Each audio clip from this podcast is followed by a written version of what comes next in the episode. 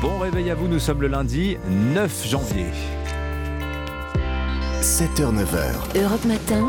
Dimitri Pavlenko. Et il est pile 7h à la une ce matin. L'actualité nous emmène au Brésil. Scène de chaos au cœur de la capitale Brasilia, le palais présidentiel, la Cour suprême et le Congrès qui se trouvent à quelques pas seulement les uns des autres envahis et saccagés par des milliers de partisans de l'ex-président Bolsonaro. Première crise d'ampleur pour Lula, une semaine seulement après son investiture. Nous y serons. La réforme des retraites, un départ à 64 ans sans passer par le 49.3. Voilà le scénario hein, que semble privilégier à la veille de la présentation du texte. Il obtient par ailleurs le soutien de la droite, mais sous certaines conditions. On verra lesquelles. Son avenir, je n'en ai rien à secouer. L'incroyable sortie du président de la Fédération française de football à propos de Zinedine Zidane. Scandale de plus signé Noël Legrette. On vous raconte tout à la fin de ce journal. Journal présenté par Christophe Lamar. Bonjour Christophe. Bonjour Dimitri, bonjour à tous. Les institutions démocratiques brésiliennes frappées au cœur par des partisans de l'ex-président Jair Bolsonaro. Plusieurs milliers d'entre eux ont attaqué le palais présidentiel, la Cour suprême et le Congrès. Le président Lula a regagné en urgence la capitale Brasilia pour constater l'étendue des dégâts. Ils sont considérables. Première crise politique majeure et des scènes de chaos qui rappellent l'invasion du Capitole à Washington par les sympathisants de Donald Trump il y a deux ans. Ce matin, la situation est sous contrôle des forces fédérales brésiliennes. Récit d'une journée où tout a failli basculer. Chloé Lagadou. Une véritable marée humaine s'élance en direction du Congrès et scande un slogan nettoyage général et renversement du Congrès. Vêtus de vert et de jaune avec pour beaucoup le drapeau du Brésil sur les épaules, les manifestants réussissent à passer les cordons des forces de l'ordre et s'attaquent même à un policier sur son cheval. Les partisans de l'ancien président Jair Bolsonaro continuent leur course et entrent de force dans le bâtiment du Congrès en brisant les vitres. Une fois à l'intérieur, les manifestants fanfaronnent. Ils dansent dans l'hémicycle du Sénat, s'asseyent dans les fauteuils des députés ou saccagent l'intérieur des bâtiments. Quelques minutes plus tard, les manifestants pénètrent à l'intérieur de la Cour suprême et du palais présidentiel, où les protestataires se filment fièrement, portrait de Jair Bolsonaro à la main, affirmant Ici, c'est notre maison. Au même moment, le président Lula s'exprime devant les médias et qualifie les manifestants de vandales fascistes. Le président Lula qui assure que les responsables de ces saccages seront punis, ceux qui les ont financés, euh, qui ont financé ces manifestations aussi, plus de 200 personnes ont déjà été interpellées. Alors est-ce qu'on a assisté à un assaut du Capitole en version tropicale? Il y a de sacrées différences entre ce qui s'était passé il y a deux ans aux États-Unis et ce qui s'est passé hier au Brésil. On en parlera tout à l'heure à 7h40 avec Vincent Hervouet. Alors, les regards se tournent évidemment vers l'ex-président Bolsonaro. Il est finalement sorti de son silence pour condamner à son tour les dégradations, mais rejette toute responsabilité dans les événements. Et parmi les réactions à l'étranger, le président américain Joe Biden juge scandaleuses les violences commises par les manifestants bolsonaristes. Le chef de la diplomatie européenne, Joseph Borrell, dit sa consternation. Emmanuel Macron, pour sa part, assure le président Lula du soutien indéfectible de la France. Il est 7h03, retour en France. Le sujet numéro un cette semaine, évidemment, c'est la réforme des retraites. Elle sera présentée demain après-midi par Elisabeth Borne. Sauf surprise, l'exécutif euh, proposera un report de l'âge légal de départ, mais plutôt que 65, ce serait 64 ans. Elisabeth Borne en dévoilera les grandes lignes au cours d'une conférence de presse. Outre les 64 ans, la réforme prévoit un allongement de la durée de cotisation, 43 ans d'ici 2035, mesure destinée à obtenir le soutien indispensable de la droite à l'Assemblée. Gagné, Éric Ciotti soutiendra le texte. Alexandre Chauveau, le patron des Républicains, a réussi l'impensable, concilier des points de vue très différents au sein du parti. Oui, et c'était le premier gros dossier pour Éric Ciotti dans ses nouvelles fonctions, mettre d'accord les sénateurs favorables depuis plusieurs années à cette réforme et les députés dont une partie était beaucoup moins encline à voter pour le texte. L'enjeu était important pour le nouveau président des Républicains, soucieux de ne pas se renier alors que la droite réclamait cette réforme depuis 2017. Éric Ciotti, également attaché à ce que LR reste un parti dit de gouvernement, en avait fait une question de crédibilité pour son parti. Reste maintenant à présenter le résultat des négociations avec l'exécutif comme une victoire pour les Républicains, alors que la droite s'apprête à voter à nouveau un texte du gouvernement. Agnès Evren, présidente de la Fédération LR de Paris. C'est un geste politique qui a été fait vis-à-vis de la droite et vis-à-vis d'Éric Ciotti. Ils n'ont pas le choix parce que sinon ils vont passer par le 49-3 et passer euh, en force sur une telle réforme d'envergure, ça n'était pas possible. Pas question donc de signer un blanc-seing au gouvernement. La droite fait valoir, je cite, l'esprit de responsabilité et l'intérêt du pays. LR devrait en revanche bien s'opposer sur les prochains textes de l'exécutif, comme les énergies renouvelables ou l'immigration. Alexandre Chauveau du service politique d'Europe 1. Les chasseurs, eux, s'inquiètent de savoir si la chasse sera interdite le dimanche. Début de réponse aujourd'hui. La secrétaire d'État à l'écologie présentera une batterie de mesures pour mieux encadrer cette activité. Europe 1, vous en avez dévoilé une partie la semaine dernière, création notamment d'un délit d'alcoolémie sur le modèle déjà appliqué aux automobilistes. Mais une autre mesure retient l'attention, Alexis de la Fontaine, l'apparition d'une application pour localiser les chasseurs. Oui, et cette application mobile existe déjà, baptisée Suricat, lancée en 2014 par le ministère des Sports. Elle permet aux utilisateurs de signaler une zone de conflit ou de danger. Et le gouvernement souhaiterait ouvrir cette application aux chasseurs.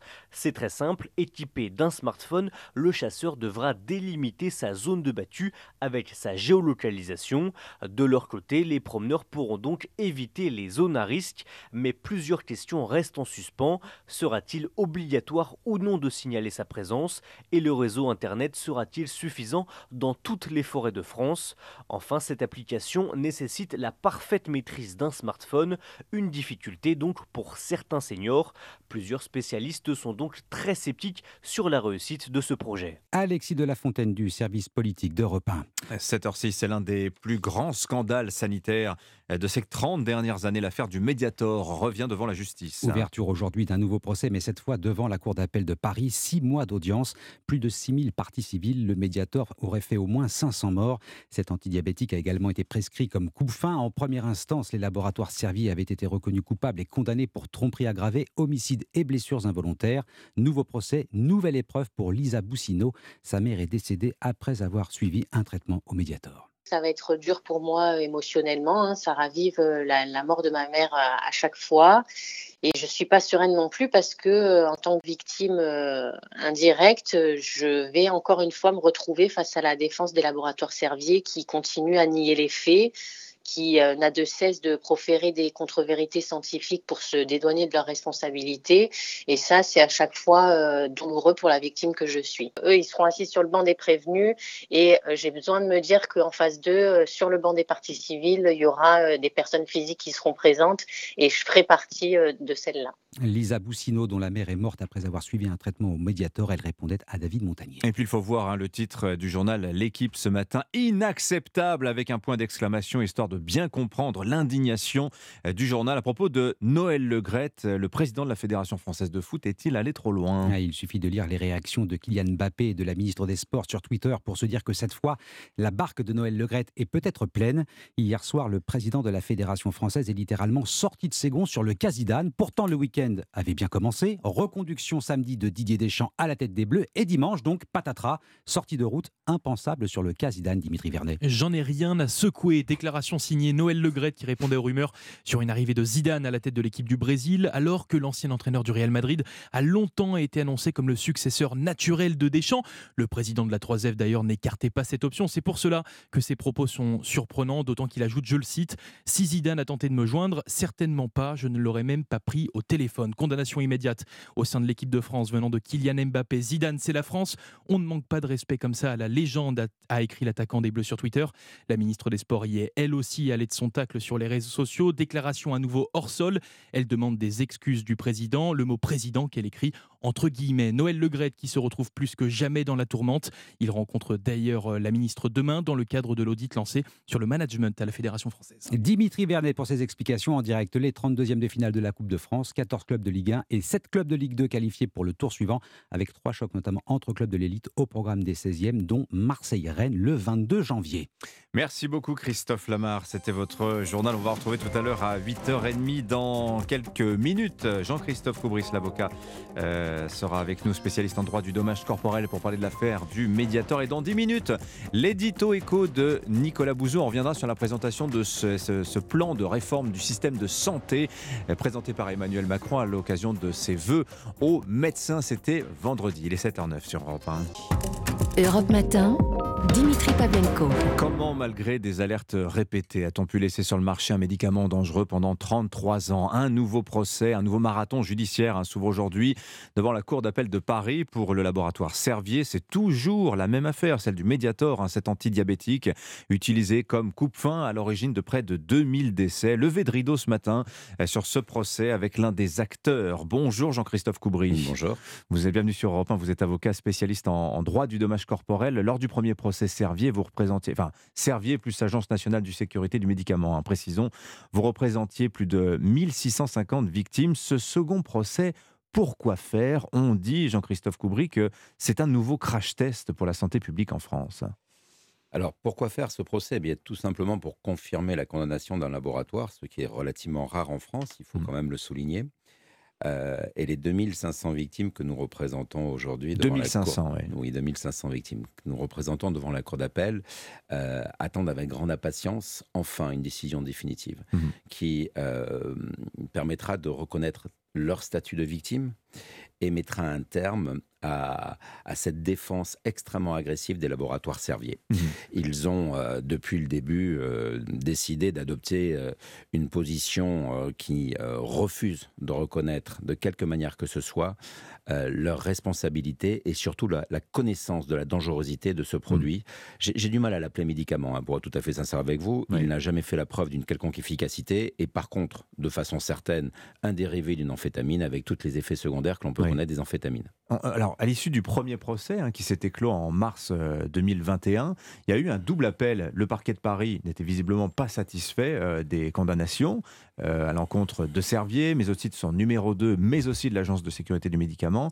Il y a eu appel aussi de Servier, le condamné. C'est-à-dire qu'en fait, personne n'était satisfait du jugement du tribunal correctionnel de Paris? La, la problématique qui s'est posée, c'est que le chef d'inculpation escroquerie euh, à l'encontre des laboratoires Servier qui aurait pu permettre au- au- à la sécurité sociale, les caisses primaires d'assurance maladie Mm. et aussi les mutuelles d'être remboursés, parce qu'il faut quand même se souvenir que le Mediator était remboursé à hauteur de 60%, Et c'était Par un demi-milliard d'euros. hein, un demi-milliard d'euros. hein. des sommes astronomiques. Oui. Euh, ce chef d'inculpation escroquerie, malheureusement, n'a pas été retenu et c'est la raison pour laquelle le parquet a fait appel sur ce point. Oui.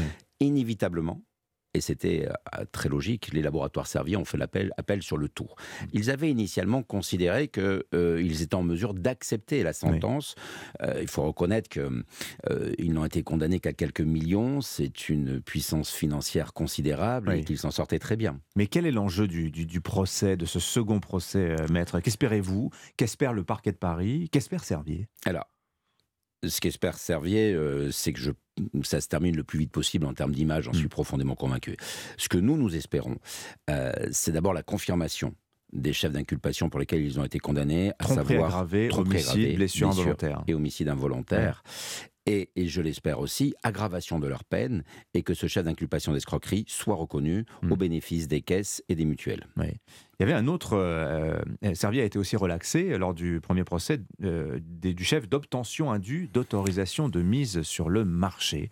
Alors ce point est très intéressant parce que ça pose la question de la transparence, euh, de l'efficacité de l'Agence nationale de sécurité du médicament, qui elle a accepté le jugement du premier procès, maître. Oui, alors malheureusement, sur ce point, euh, notre situation est un peu plus fragile, tout Ouais. simplement par rapport à la durée et au temps qui s'est écoulé. Ouais. Il y a eu une prescription reconnue, euh, certes peut-être discutable, mais il faut se souvenir que c'est dans les années 70 euh, Ouais. que l'on situe l'autorisation de mise Oui. sur le marché. Et on vous dira que c'était Euh, une autre époque, etc. Alors ça, c'est certain que c'était une autre époque. Maintenant, la question que l'on peut se poser, c'est est-ce qu'aujourd'hui, cette situation pourrait se répéter? Mm. et, et je serais ravi d'apporter un certain réconfort en vous confirmant que cela serait impossible, mais j'en suis pas si sûr parce que euh, malheureusement, nous l'avons vu, euh, Mm. l'agence du médicament est, est- est parfois euh, plutôt là pour protéger, à mon sens, les laboratoires plus que les patients. Euh, alors, est-ce que ce sera comme le premier procès, Maître Coubry, un format XXL, type procès AZF, procès 13 novembre? Parce que, rappelons-le, quand même, 7500 parties civiles lors du premier procès. À vous tout seul, vous en représentez 2500, là. Euh, je vais malheureusement devoir vous répondre oui, ce procès restera euh, extrêmement long et compliqué de par le nombre de participants, hein, mm. des centaines d'avocats. Euh, vous l'avez rappelé, plus de 7000 victimes, déjà plus de 80 témoins qui vont être cités. Donc on va reprendre les débats dès le départ. Les incidents soulevés par le laboratoire Servier devant la Cour d'appel sont les mêmes qu'en première instance. Leur position est aussi dure, avec une défense très agressive, ce que je regrette bien d'ailleurs pour toutes nos victimes. Mm-hmm. et je crains que nous ne puissions faire l'économie d'un procès de plusieurs mois. Comment vont-ils vos, clients? Qu'est-ce que ça leur fait de devoir affronter un second procès Servier qui s'annonce lui aussi long Le premier avait duré huit mois. Celui-là, tout le monde dit que ce sera au moins six mois. Euh, c'est des procès très longs, vous avez bien raison de le rappeler. Je suis stupéfait de la, de la résistance et du courage de, mes, de tous mes clients. Mhm. Ils sont euh, pour la plupart fatigués, euh, des séquelles lourdes, euh, toujours avec l'angoisse d'avoir une évolution de leur pathologie cardiaque. Mais pour autant, ils font preuve d'un courage absolument remarquable. Bien sûr que c'est une épreuve. Bien sûr que systématiquement, quand le nom Servier est, est, cité de quelque manière que ce soit, ça, ça, ça les blesse profondément et qu'ils aspirent à un petit peu de repos et de tranquillité. Il serait temps que nous ayons une décision définitive qui leur permettra pour le moins de tourner la page judiciaire. Oui, ils sont angoissés, ils ont cette impression d'un retour à la case départ. Je sais que beaucoup ressentent aussi ce dilemme moral de l'argent qui a été euh, donc versé par Servier, parfois des sommes importantes. Qu'est-ce que je fais de cet argent, euh, cet argent qui leur paraît quelque part un peu maudit? Alors, en effet, c'est jamais très simple pour une victime euh, de pouvoir gérer l'indemnisation qu'elle perçoit. Mm. Euh, réparer une blessure physique par de l'argent, c'est juste inconcevable. Malheureusement, il n'y a pas d'autre solution. Donc, pour la plupart, cette indemnisation, il faut la gérer avec un certain recul. Ce n'est pas si simple et surtout, elle est provisoire nous n'avons pas la décision des magistrats de la Cour d'appel qui la mm. rendra définitive. Donc je pense qu'ils auront beaucoup plus de facilité à pouvoir en faire un bon usage lorsque nous aurons un arrêt mm. définitif. il se dit que Servier aurait provisionné 2 milliards d'euros hein, pour faire face aux conséquences judiciaires euh, de ce second procès. Merci, euh, maître Jean-Christophe Coubry, d'être venu ce matin à nous voir sur Europe 1. Je rappelle que vous êtes avocat spécialisé en droit du dommage corporel et vous allez donc représenter 2500 euh, parties civiles pour ce second procès du Mediator. Bonne journée vous. C'est moi qui vous remercie. Il est 7h20 sur Europe 1. Europe Matin. Dimitri Pavlenko. L'édito éco sur Europe 1. Bonjour Nicolas Bouzou. Bonjour à tous. Ah, vous revenez ce matin, on va très loin, sur, toujours dans le domaine de la mm. santé. Vous revenez sur les vœux du président de la République vendredi, vœux au monde de la santé. Il en a profité pour présenter un nouveau plan pour sauver le système de santé alors apparemment, les 19 milliards du Ségur, les 13 milliards de revalorisation euh, salariale, ça n'a pas suffi. Hein. Ah non, ça n'a pas suffi. Hein. Euh, notre système de santé va euh, très mal. Nous étions le meilleur système de santé au monde il y a 20 ans, mais c'était il y a 20 ans. Hein. Aujourd'hui, c'est catastrophique. En témoignent les temps d'attente aux urgences ou simplement pour trouver un médecin qui soit généraliste ou un, ou un spécialiste. Alors les raisons, bah, les raisons, elles sont bien documentées. Premièrement, on manque de soignants en médecine générale, à l'hôpital, dans certaines spécialités comme la gynécologie, la psychiatrie, bien mmh. évidemment. Deuxième Deuxième raison, l'absence de coordination entre les soins de ville et l'hôpital, c'est-à-dire entre les médecins euh, et euh, l'hôpital, hein, une très mauvaise euh, communication. Troisième raison, quasiment pas de politique de prévention hein, dans notre pays. Et puis, euh, dernière raison, on en parle souvent sur cette antenne, la surbureaucratisation et l'organisation mmh. euh, délirante de l'hôpital. Hein. Pas assez de liberté et pas assez de flexibilité dans un système de santé qui est très corporatiste et conservateur. Oui, je rajouterais aussi qu'on parle très mal aussi à, l'intérieur même de l'hôpital, entre les services, entre les médecins. Oui, expérience, expérience personnelle. Alors justement, euh, Nicolas, que propose, qu'a proposé vendredi le président de la République? Est-ce que les remèdes du docteur Macron sont les bons? Ah ouais, sur le papier, c'est tout bon. Hein. Hein, dégager du temps pour les soignants, mieux coordonner les soins, mieux payer les médecins avec des contreparties, hein, comme la mmh. permanence des soins, par exemple. Simplifier l'hôpital, oui, sur le papier, c'est exactement ce qu'il mmh. faut faire. Il n'a pas donné de prix pour la consultation, hein, d'ailleurs. Non, c'est une négociation avec l'assurance maladie. Deux, mesures sont particulièrement importantes. D'une part, le recrutement de 6000 assistants médicaux. Il y en a 4000 aujourd'hui. Alors, les assistants médicaux, ce sont des gens qui vont aider les médecins, les médecins généralistes, par exemple, qui vont s'occuper de l'accueil des patients, de l'administration, qui pourront faire aussi des prises de tension, par exemple. On sait que ça, c'est quelque chose qui permet vraiment de dégager du temps pour les médecins. Ça se fait beaucoup en ophtalmologie et c'est très, très efficace. deuxième mesure très importante, c'est la sortie de la T2A, la tarification à l'activité à l'hôpital. Si aujourd'hui vous souffrez par exemple, d'un cancer, eh bien, euh, l'hôpital va facturer à l'assurance Mm. maladie la chimiothérapie, la chirurgie. L'hôpital vous- facture à ouais. l'acte. Il a Euh, intérêt à multiplier les actes. et- exactement. Et l'idée, c'est que demain, eh bien, euh, l'hôpital facturera un forfait, par exemple, pour la prise en charge d'un cancer. C'est mieux économiquement et c'est mieux pour la qualité des soins. Donc, oui, les intentions sur les, sont, sont- sont les bonnes. Après, il faut voir comment les choses vont se passer dans les faits, parce qu'il faudra lutter contre les corporatismes, contre le mandarinat, contre la bureaucratie désoviétiser le système. Ah, Si on réussit, Dimitri, ce sera la réforme la plus importante hein, potentiellement des deux quinquennats. Hmm. Là, tout est dit, mais tout reste à faire. Ouais, ouais, tout ça prend du temps pour que ça se voit. Absolument. aussi. Merci beaucoup, Nicolas Bouzou. À demain. 7h23. À demain. Europe Matin. L'essentiel de l'actualité sur Europe 1, c'est le journal permanent. Clotilde Dumais. Pas de compromis en vue avec les syndicats, mais peut-être une entente politique pour la réforme des retraites présentée demain. Hier soir sur France 5, le ministre de l'économie Bruno Le Maire a estimé qu'un accord était possible avec les républicains. La pression de la rue ressentie aussi à Downing Street, le gouvernement britannique réunit aujourd'hui les syndicats du secteur public alors que les grèves se poursuivent dans les transports et la santé pour réclamer des hausses de salaire. Des centaines de drapeaux jaunes et verts qui déferlent dans les allées du pouvoir à Brasilia. Les partisans de l'ancien président Jair Bolsonaro ont envahi le Congrès, la Cour suprême et le palais présidentiel hier. Les forces de l'ordre ont repris la situation en main quelques heures plus tard. Plus de 200 personnes ont été arrêtées. Et puis quand Noël Le Graët fait part de son indifférence vis-à-vis de Zinedine Zidane, le monde du football réagit. On ne manque pas de respect à la légende, dit Kylian Mbappé. La ministre des Sports réclame elle des excuses de la part du président de la fédération.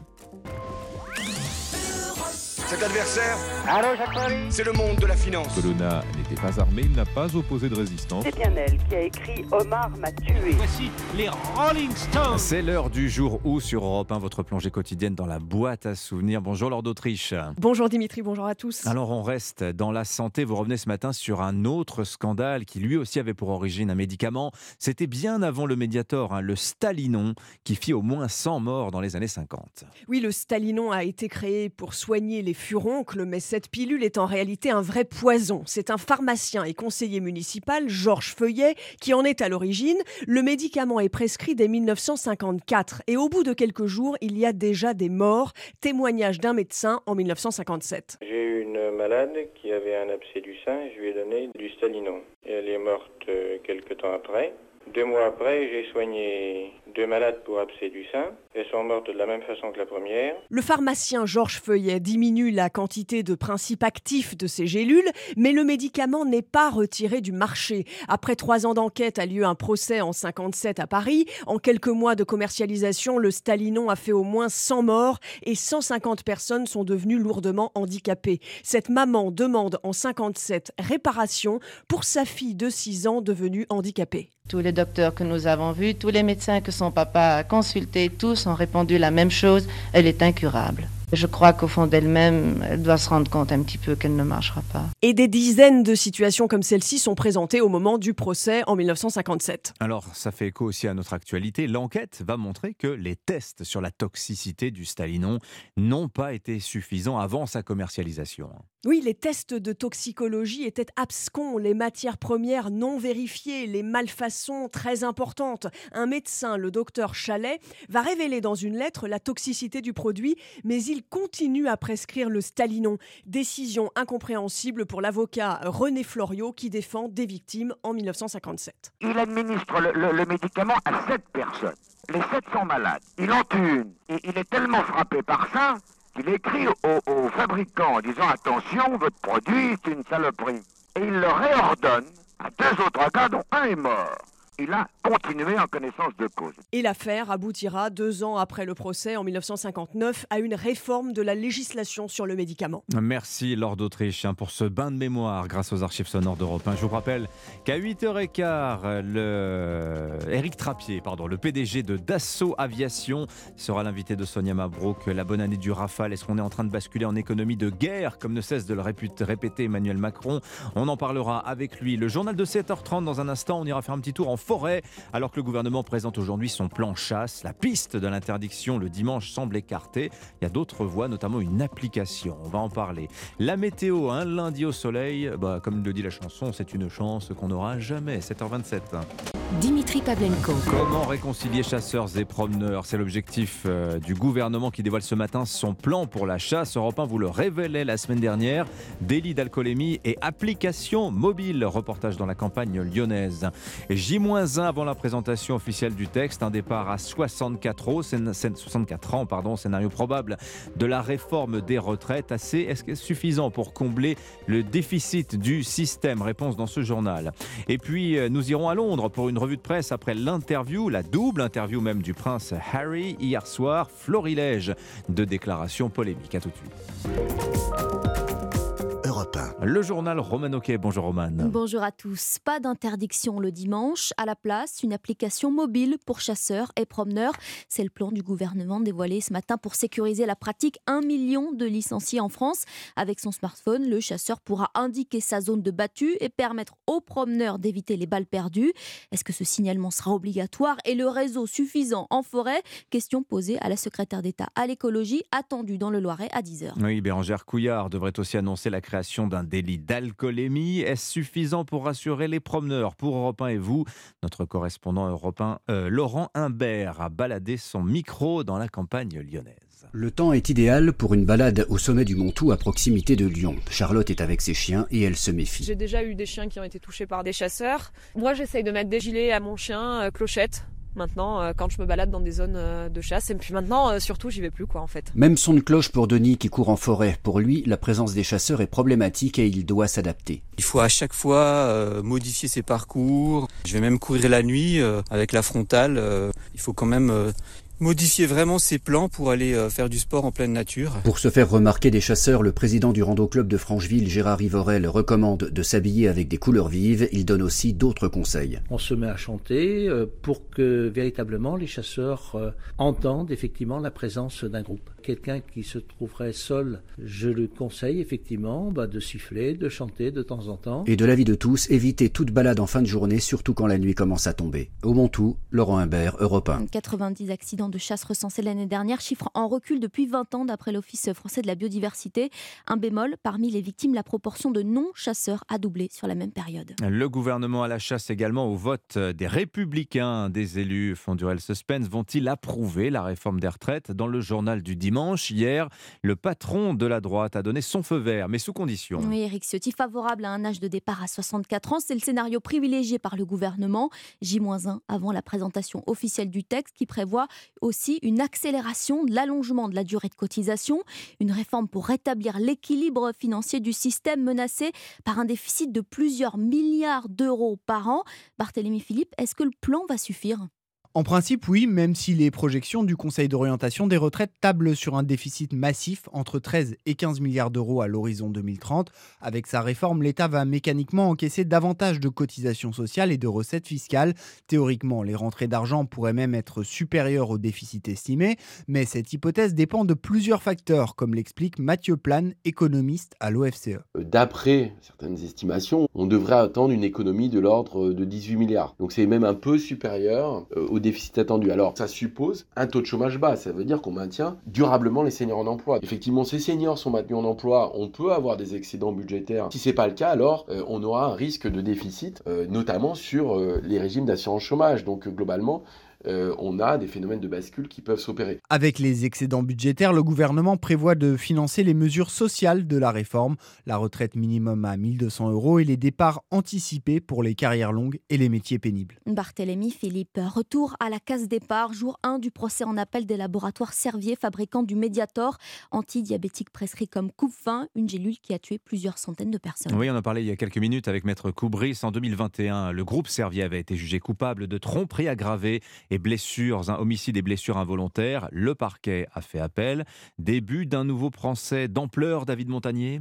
Oui, 692 dossiers de procédure, plus de 7500 parties civiles, une décision de première instance de 2900 pages. La salle des grands procès du Palais de justice de Paris accueillera ces audiences pendant six mois. Un dossier sanitaire, économique également, aux enjeux colossaux, mais qui ne sont pas encore tous tranchés, selon maître Charles-Joseph Houdin. Il représente plus de 1000 parties civiles. Mes clients ont été très marqués que la sécurité sociale euh, n'ait pas été remboursée de tout ce qu'elle a exposé en remboursement du Mediator depuis euh, la fin des années 70. Ça représente presque 500 millions d'euros. Il faut à tout prix que le laboratoire rembourse, et même au-delà, que le profit réalisé grâce au Mediator lui soit confisqué. Les victimes vont donc continuer de se battre aux côtés du parquet pour que les laboratoires Servier soient condamnés, cette fois-ci pour escroquerie, ce qui n'avait pas été le cas en première instance. Le groupe pharmaceutique avait déjà été condamné à verser aux victimes plus de 200 millions d'euros de dommages et intérêts. David Montagnier, 7h35, deux ans après les images du Capitole aux États-Unis,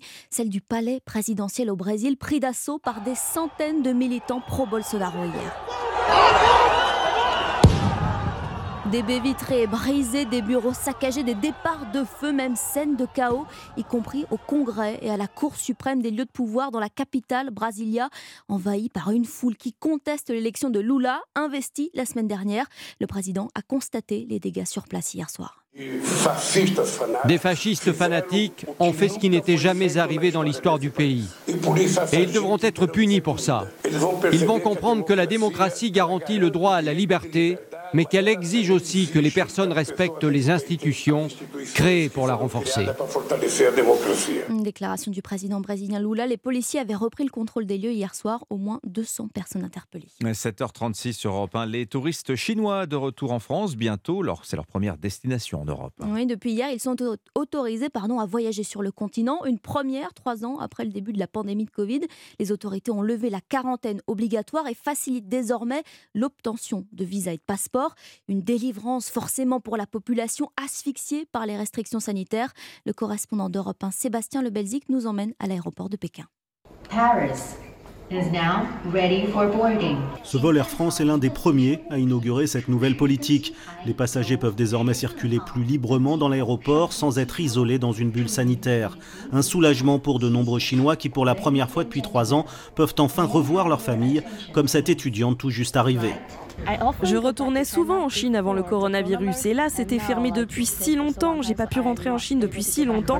Beaucoup de choses me manquaient comme la nourriture chinoise, mes amis, des choses comme ça. Et c'est pour ça que je suis si contente que ça ouvre à nouveau. Seule contrainte, un test PCR obligatoire au départ comme à l'arrivée en Chine et des liaisons aériennes encore très limitées donc très chères. Les six vols hebdomadaires reliant la France et la Chine passeront à 8 en février. On est encore loin de la centaine de vols opérés par semaine avant la pandémie. Sébastien Lebelzik à Pékin pour Europe 1. Il n'épargne aucun membre de la famille royale. Le roi Charles III, la reine consort Camilla, William et Kate, tous égratignés par le prince Harry. Interview à la télévision britannique hier soir. Un entretien que vous avez suivi, Lodi Goulesque. Bonjour. Bonjour. Vous êtes la correspondante d'Europe 1 à Londres, au Royaume-Uni, où le prince Harry occupe la une des journaux depuis des jours. Et encore ce matin, Elodie, quels sont les titres justement? Eh bien écoutez, euh, comme prévu, le prince Harry est encore une fois à la une de tous les journaux euh, britanniques ce matin, avec deux points principaux qui ressortent de cet entretien d'hier soir. Euh, selon Harry, c'est la famille royale qui a fait fuir Meghan, c'est ce que titre en pleine page le Daily Mail, alors que le Times souligne la complicité des Windsor évoquée par le prince Harry pour causer de la peine à Meghan. Mais les médias insistent aussi beaucoup sur une autre déclaration. Le prince Harry a en effet affirmé hier soir que la famille royale n'est pas raciste. Thème abordé, vous vous en souvenez peut-être, lors d'une interview aux États-Unis avec Oprah Winfrey. Selon l'enfant terrible de Buckingham Palace, ce sont les tabloïds qui ont inventé cette histoire. J'ai simplement dit qu'il y avait des inquiétudes sur la couleur de peau de Archie, explique Harry. Euh, mais ce n'est qu'un début, puisque, comme vous le savez, c'est demain que seront publiées les mémoires du prince Harry. Euh, Buckingham Palace, de son côté, ne fait toujours aucun commentaire sur cette histoire. De quoi booster un peu plus les ventes du coup des mémoires d'Harry publiées demain. Merci Elodie Goulesque. Oui. Spare, ça s'appelle ce livre. Spare Le suppléant. D'ailleurs, TF1 a annoncé que l'interview donnée à la télévision britannique, sera retransmise ce soir, 23h10. Et demain, c'est M6 qui diffusera celle qui a été donnée à CBS. Plan com mondial pour le prince Harry. Merci beaucoup. Roman c'était votre journal. Tiens, le prince Harry, la monarchie, Stéphane Bern, évidemment. La 500e d'Historiquement Vôtre, euh, votre émission de culture générale et d'histoire sur Europe 1 tous les jours, 16h, 18h. Eh bien, la 500e, c'est aujourd'hui. Ça se fête avec un grand bal à Versailles. Stéphane Bern sera en costume d'époque. Tenez-vous bien. Photo à voir. Il sera avec nous, d'ailleurs, Stéphane Bern, dans 20 minutes pour le journal de 8h. Il nous expliquera les préparatifs. Dans un instant sur Europe 1, nous partons au Brésil avec Vincent Hervouette. Il est 7h40. Europe Matin. Dimitri Pavlenko. Dans un instant, votre page culture, ils sont de retour et ça fait plaisir. Bonjour Nicolas Caro. Bonjour Dimitri. Et meilleurs voeux, mon Nicolas. Ben, à vous aussi. Voilà, le livre du jour avec vous dans un instant et la série L'Expo Coup de cœur avec elle aussi une revenante, Héloïse Goua. Bonjour, Héloïse. Bonjour Dimitri, meilleurs voeux à vous aussi. Et alors, on parlera de quoi? Eh bien, on parlera d'une série d'actions au pitch presque banal, mais au fonctionnement pas du tout banal et même génial. Vous allez voir. Ça s'appelle Kaléidoscope. Elle a tout de suite. Mais d'abord, Vincent Hervouette, avec vous, l'édito international sur Europe 1. Bonjour Vincent. Bonjour Dimitri, bonjour à tous. Oui, le monde sous le choc hein, depuis hier euh, à la vue de ces images des partisans de Jair Bolsonaro envahissant le cœur politique de Brasilia. Ça rappelle la prise d'assaut du Capitole, en effet, après l'élection de Joe Biden. Et deux ans après, l'illusion d'optique est d'autant plus forte que c'est la même foule bigarrée qui se drape euh, dans le drapeau, euh, comme à Washington, la même atmosphère de kermesse qui dégénère. Ce n'est pas le peuple en armes, mais le peuple qui brandit son portable et filme les saccages, et la même police débordée qui reste passive, elle aussi fait des selfies. Trois heures d'anarchie, et partout euh, le monde, le même commentaire indigné, la démocratie est en danger, un symbole profané, c'est inacceptable. La gauche s'indigne et prétend que les fascistes n'acceptent jamais de rendre le pouvoir quand les manifestants, eux, s'indignent et prétendent que l'extrême gauche leur a volé l'élection. Ces slogans, ce précédent américain n'explique en rien la crise qui secoue le Brésil depuis le gigantesque scandale de corruption Petrobras il y a huit ans. Le règne de Bolsonaro n'a rien réparé et la prise de fonction de Lula la semaine dernière a aggravé encore la polarisation du pays. Mais la condamnation de Lula, Vincent, elle a été annulée par la Cour suprême. Il s'est représenté à l'élection présidentielle et il a gagné, il a été élu. Oui, mais une condamnation annulée pour vice de procédure, ça ne fait pas un innocent. Un an et demi de prison ne suffisent pas à une partie des Brésiliens qui ne supportent pas qu'il se présente en victime d'un complot judiciaire. Lula a été conspué au stade de Santos la semaine dernière quand il est allé s'incliner devant la dépouille de Pelé. Ce rejet explique que Jair Bolsonaro, malgré un bilan calamiteux, ait rassemblé plus de 49% des suffrages à la présidentielle, le score le plus serré de l'histoire du Brésil, que ses partisans aient raflé la plupart des postes de gouverneur et que la droite conservatrice ait la majorité au Congrès. Bolsonaro n'a jamais reconnu sa défaite. Il avait par avance contesté le vote électronique. Il a attendu deux jours pour concéder qu'il respectait la Constitution.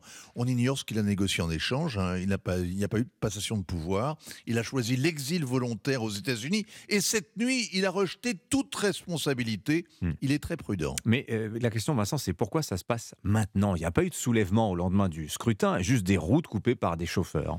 Oui, mais ça fait 70 jours que s'enchaînent les manifestations, notamment devant les casernes, réclamant une intervention militaire.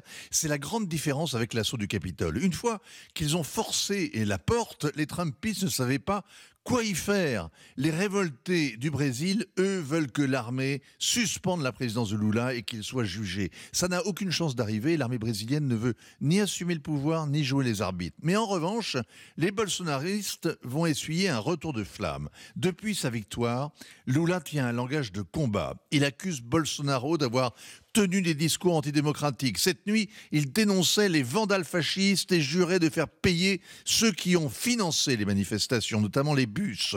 Le gouverneur de Brasilia a été viré et les forces de sécurité placées sous la responsabilité unique d'un représentant fédéral.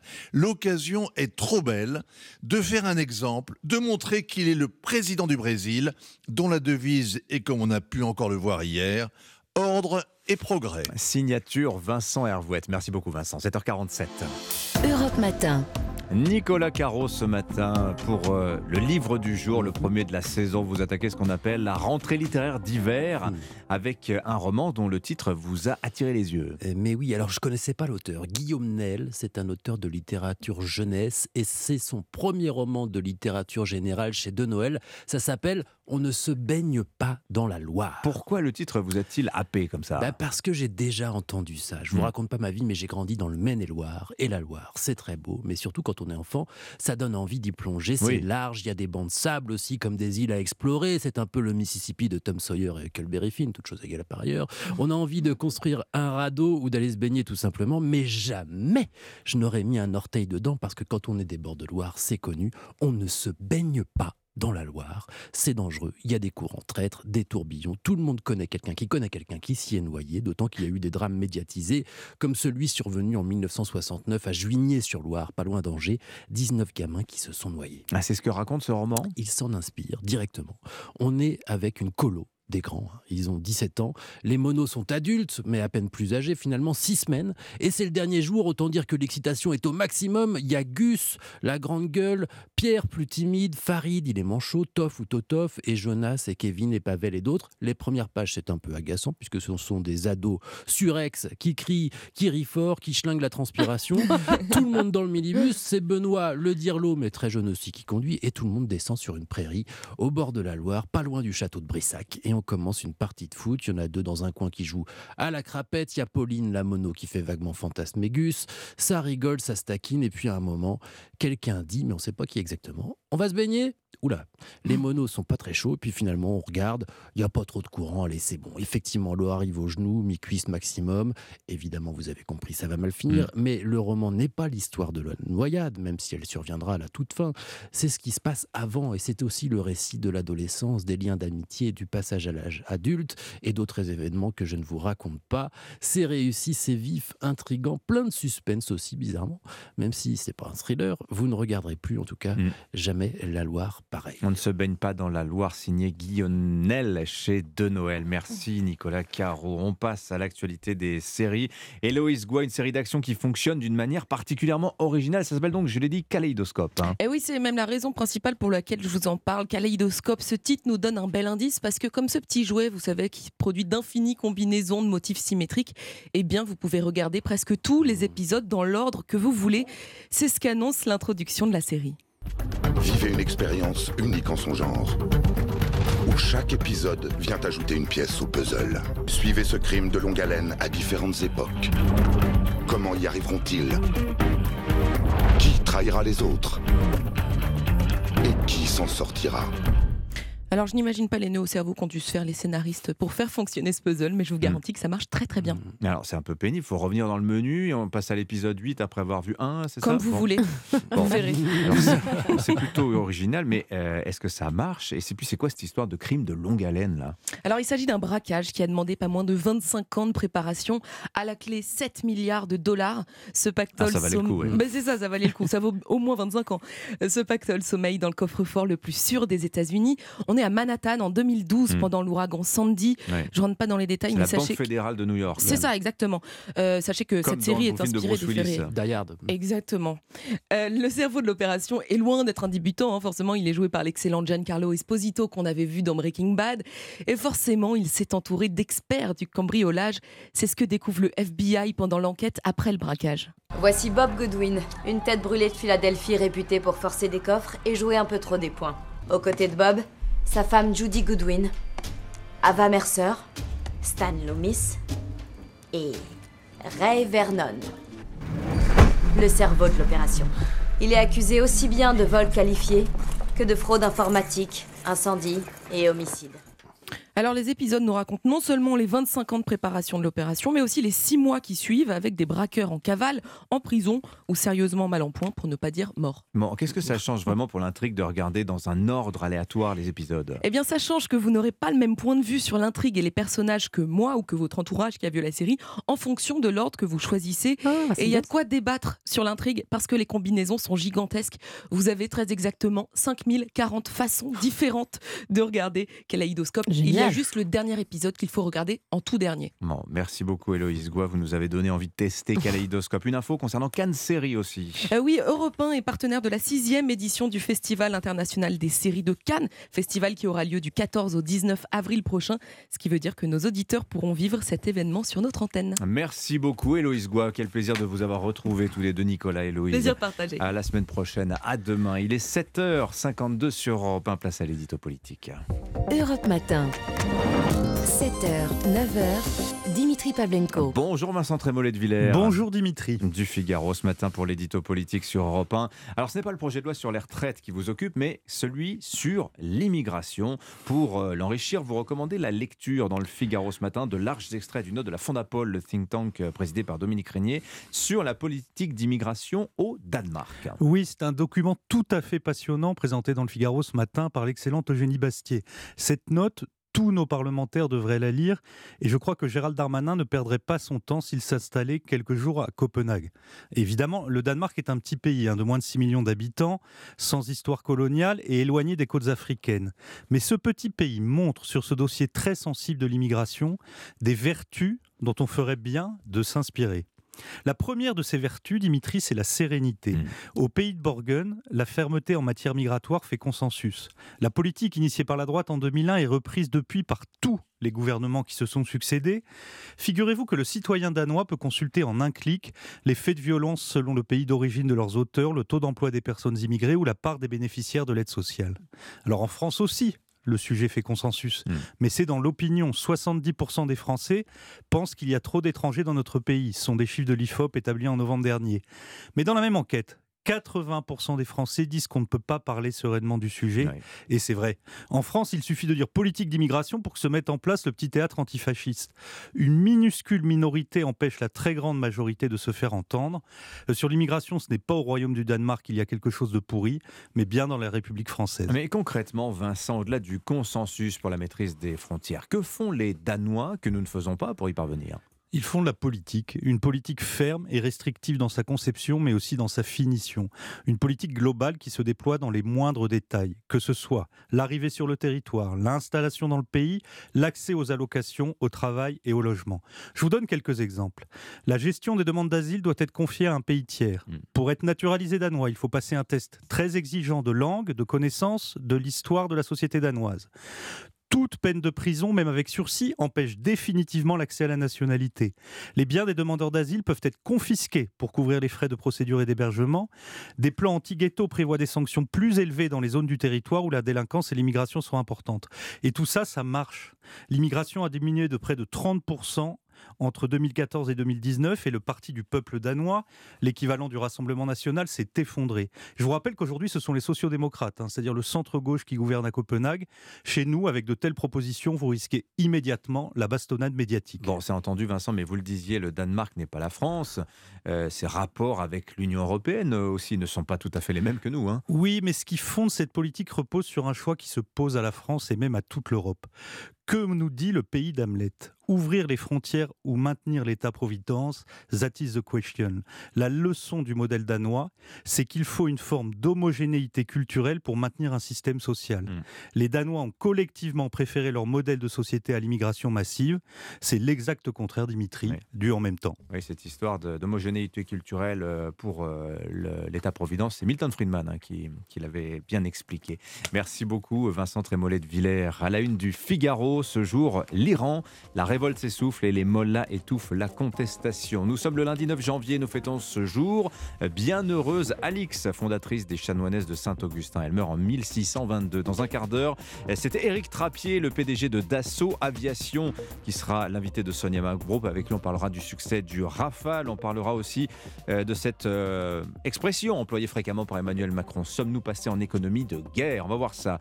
7h57, dans un instant, un instant la météo et le journal de 8 h Nous sommes le lundi 9 janvier. Bon réveil, il est 8 h 7h, 9h. Europe Matin. Dimitri Pavlenko. Et à la une ce matin, spaghetti, beurre, œufs, café, tout augmente. C'est le résultat du premier panier européen en partenariat avec l'Institut IRI. Europe fait les courses avec vous chaque début de mois désormais. Tout le détail dans un instant avec Baptiste Morin du service économie d'Europe 1.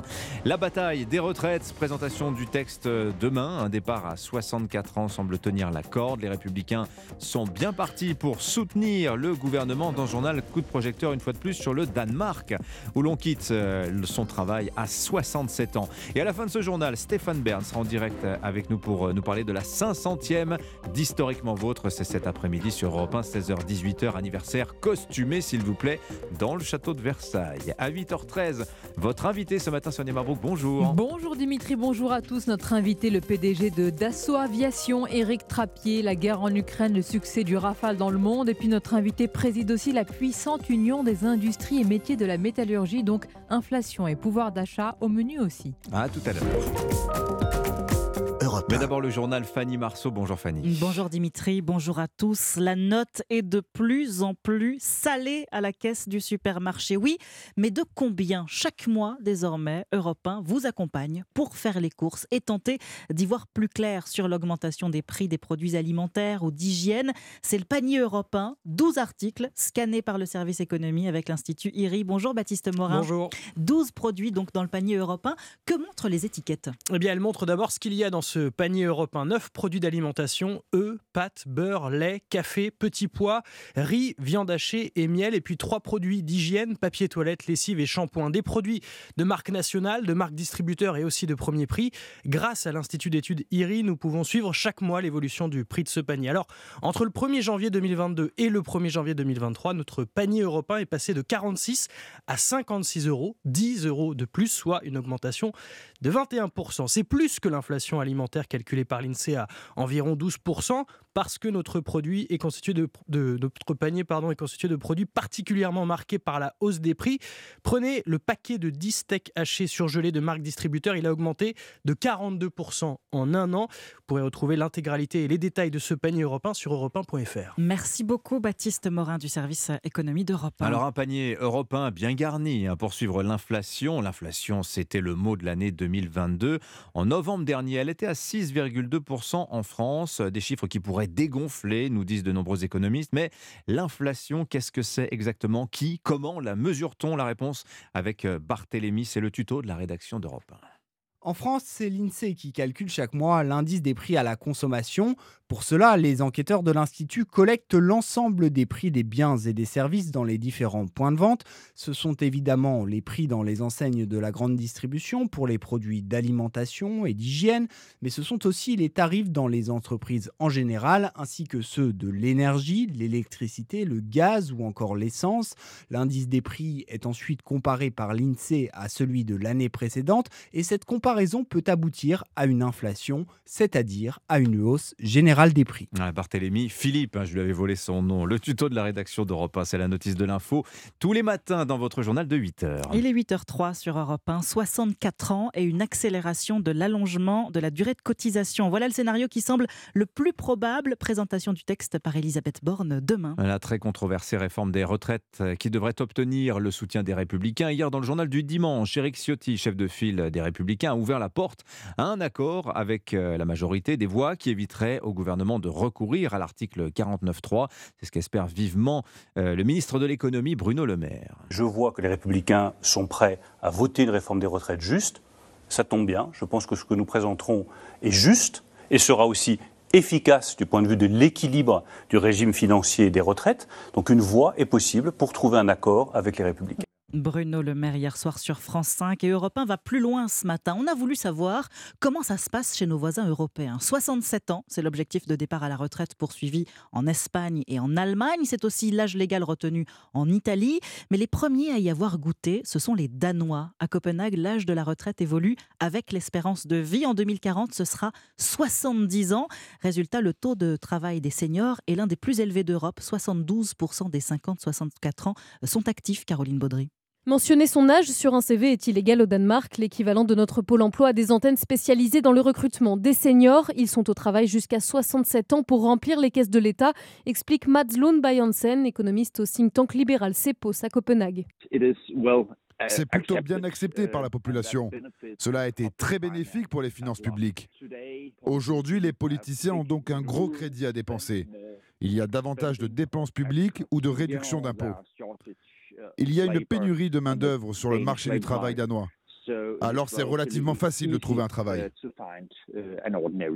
Même passé 60 ans, affirme-t-il, ce système permet à un retraité de toucher 80% de ses revenus dans la vie active. Après une carrière marquée par un grand équilibre entre vie professionnelle et familiale, les parents se répartissent un an de congés payés à la naissance d'un enfant. Le présentéisme est interdit et la plupart des Danois terminent leur journée de travail à 16 heures. Caroline Baudry. Voilà, le consensus à la danoise, comme sur l'immigration, ça, ça, ça, ça tranche, si je puis dire, avec ce qui se passe en Nous partons maintenant au Brésil, retour au calme après le saccage hier du Congrès de la Cour suprême fédérale et du palais présidentiel. Les dégâts sont impressionnants. Sièges arrachés, vitres brisées, tableaux dégradés. Rien n'a résisté à la colère des centaines de partisans de Jair Bolsonaro qui ont envahi les lieux de pouvoir. Des vandales fascistes, a dénoncé le président Lula. Plus de 200 d'entre eux ont été interpellés. Jean-Claude Gérès, vous êtes le correspondant d'Europe 1 au Brésil. Qui sont-ils, ces militants bolsonaristes, et comment se sont-ils organisés? Ce que l'on sait déjà, c'est que ces bolsonaristes radicaux sont arrivés pour la plupart vendredi à Brasilia à bord de plusieurs dizaines de bus.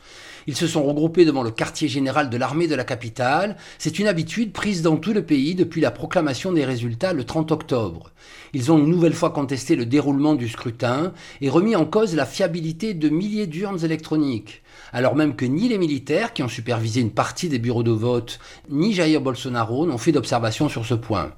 Dès hier soir, Flavio Dino, le ministre de la Justice, a assuré qu'une partie des organisateurs et des financeurs avaient déjà été identifiés, sans cependant révéler leur identité. Mais les déclarations de Lula hier dans la soirée semblent donner un premier élément de réponse. Il a en effet égratigné les grands propriétaires terriens de l'Amazonie, désormais fragilisés face à la volonté du nouveau président de faire du Brésil un modèle de protection de l'environnement. Jean-Claude Gérez, les réactions internationales n'ont pas tardé. Emmanuel Macron condamne avec la plus grande fermeté l'invasion des lieux de pouvoir brésiliens. Aux États-Unis, plusieurs membres du Congrès ont appelé à l'extradition hmm. de Jair Bolsonaro. Je vous invite à réécouter l'édito international de Vincent Hervouette euh, tout à l'heure. C'était tout à l'heure à 7h40. Au Royaume-Uni, autre scandale, un prince devrait-il dire cela? Les révélations du prince Harry dont les mémoires seront publiées demain, le livre s'appelle Spare, n'en finissent plus de bousculer la monarchie. Et lors d'une interview à la chaîne ITV hier, il a tout de même appelé à la réconciliation avec sa famille, mais sous certaines conditions. Pour l'heure, les Windsor n'ont pas réagi. Oui, on va demander son avis à notre spécialiste S royauté. Bonjour Stéphane Bern. Bonjour Dimitri, bonjour à tous. Ravi de vous recevoir ce matin dans le journal de 8h. On va parler avec vous de l'événement de la journée sur Europe 1 à 16h. C'est la 500e d'historiquement vôtre. Depuis le château de Versailles, vous serez en costume toute l'équipe sera ainsi en costume 18e. Et avant, Stéphane, un petit mot quand même sur ce grand déballage chez les Windsor un scandale de plus. Hein. Je sais pas si c'est un scandale de plus. C'est un peu. D'abord, c'est un spectacle pitoyable, il hmm. faut bien le dire. Pitoyable. Euh, hein. oui, bon, il va vendre des livres, je pense. Ça sort chez Fayard demain. Euh, je, lui souhaite d'en vendre beaucoup parce qu'il faut maintenir son train de vie qui est assez colossal. Euh, une belle maison à Montecito, huit personnes du personnel, 1400 mètres carrés, tout ça, tout ça demande un peu d'argent. Il a voulu gagner son indépendance. On comprend avec quoi. Ce qui, ce qui m'étonne, c'est voilà un garçon qui se plaint en permanence de de la presse et qui donne des interviews à longueur de journée, qui se plaint de sa vie passée, mais qui finalement ne fait que ressasser sa vie passée pour vendre et, faire de l'argent. Euh, au fond, il a vendu son âme. Hmm. Les, les, Américains l'ont même cité The Prince of Wales, W-A-I-L-S, qui veut dire le prince de Jérémiade. C'est-à-dire qu'il oh, passe son temps à se plaindre d'une vie qui lui permet quand même de gagner sa vie. Donc il serait peut-être temps qu'il peut-être qu'il pourrait apprendre un métier, non, comme tout le monde, et puis de, de gagner sa vie honorablement pour gagner son indépendance. Un pilote d'hélicoptère, ça il sait faire, il se vante dans son livre d'avoir tué 25 talibans. Erreur, hein, parce que je trouve que dans le dos, hein. même ses camarades de l'armée mm. ont trouvé ça scandaleux. Bon. C'est la 500e d'Historiquement Vôtre sur Europe 1 aujourd'hui, Stéphane Bern, euh, évidemment. Euh, le thème du jour, bien vu, ils ont ouvert le bal et vous avez donc choisi Versailles pour aller euh, faire cette émission. Pourquoi Versailles? Bah Parce que c'est là où on ouvre le, bal, j'allais dire. Quand vous pensez à bal, quand vous pensez à histoire, vous pensez immédiatement immédiatement la galerie des glaces, la galerie des batailles. Vous pensez au château de Versailles. Et c'était, on voulait créer l'événement pour cette 500e. Je n'imaginais pas qu'un jour, je ferais la 500e d'Historiquement Vôtre. Je serais épuisé avant. Eh bien non, on a tenu le coup avec toute l'équipe, une équipe formidable sur Europe 1 qui, qui tous les jours est là Mm. et, et, et- et nous, nous aide, fait, fait en sorte que ces émissions existent. Vous connaissez le principe. Trois personnages qui n'ont rien à faire ensemble, qui n'ont pas vécu à la même époque. Et pourtant, il y a un thème commun qui est souvent un peu humoristique. Et donc, c'est mêler l'humour et l'histoire. Mm. Et donc, on va faire ça au château de Versailles en se déguisant, en se costumant, disons. Ça, ça, c'est aussi un peu d'humour et d'autodérision. les personnages du jour. hein. Alors, il y a évidemment euh, le bal des Ifs avec Louis XV, qui a, euh, c'est là qu'il a rencontré euh, sa maîtresse, la marquise de Pompadour. Et puis ensuite, Charles de Bestéguy, qui était un. un- un- je l'ai pas connu, mais j'ai connu son château de Grousset, puisqu'il appartenait à mon producteur de Secrets d'Histoire. Mais, euh, et puis, je crois que je ne connais pas le troisième personnage. Ah bah, j'ai l'impression que ça va être ma fête. Merci. si vous voulez tout Ah bah, savoir. Merci C'est beaucoup. 16h, 18h. 16h, 18h, Stéphane Bern, la première hors les murs pour Historiquement Votre. Merci d'être venu Merci nous voir pour la présentation. On a vraiment hâte de vous voir habillé Ah oui. mon cher Stéphane. bonne journée à vous, bonne émission. Merci beaucoup Fanny Merci Marceau, c'était votre euh, journal. Il est 7h11 sur Europe 1. Dans un instant, Eric Trappier, le PDG de Dassault Aviation, et l'invité de Sonia Mabrouk sur Europe 1. Europe 1. 8h13, votre invité ce matin, Sonia Mabrouk, est le président de l'UIMM, l'Union des industries et métiers de la métallurgie, et le PDG de Dassault Aviation. Bienvenue sur Europe 1 et bonjour Éric Trappier. Bonjour. Bien évidemment, en tant que président des industries et métiers de la métallurgie, on va évoquer ensemble les retraites, le pouvoir d'achat, l'inflation. Mais tout d'abord, le patron de Dassault Aviation que vous êtes est forcément euh, très au fait de l'actualité géopolitique, les graves incidents cette nuit au Brésil avec euh, l'envahissement de lieux de pouvoir comme le Congrès, la Cour suprême ont été condamnés à l'international. Que vous inspire euh, de tels événements? Il y a toujours une crainte de voir que les démocraties euh, peuvent être mises en péril par des mouvements euh, populistes en réalité. Donc euh, il est toujours important de savoir défendre les valeurs de la démocratie, que ce soit dans son propre pays, dans les autres pays, et se défendre aussi de toute agression qui peut arriver. On le voit aujourd'hui en Europe.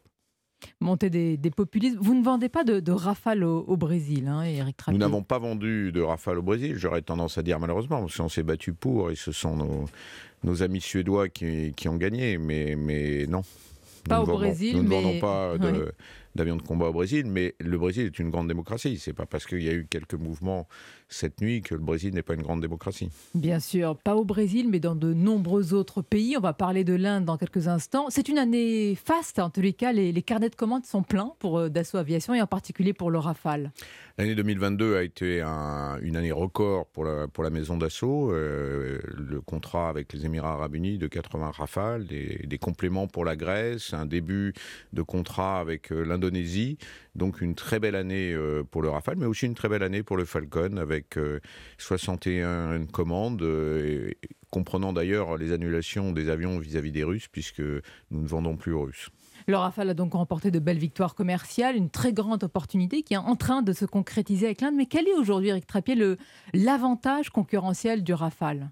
C'est le meilleur avion polyvalent au monde. C'est-à-dire que quelque part, C'est normal celui... que vous, vous, disiez cela. Non, parce que on pourrait, ainsi on pourrait dire que les avions américains de temps en temps peuvent être meilleurs et ils le sont dans certaines euh, parties de, de la mission. Mais les Américains sont riches, ce qui n'est pas notre cas forcément en France, et donc ils font plusieurs avions, plusieurs types d'avions. Vous avez un F-35 qui fait euh, l'attaque au sol, vous avez le F-22 qui fait euh, euh, l'aérien, vous avez des, un bombardier qui est en train d'être testé actuellement. Nous, on fait avec un seul avion tout, y compris d'aller sur le porte-avions. C'est un avion pour l'armée de l'air et pour la marine.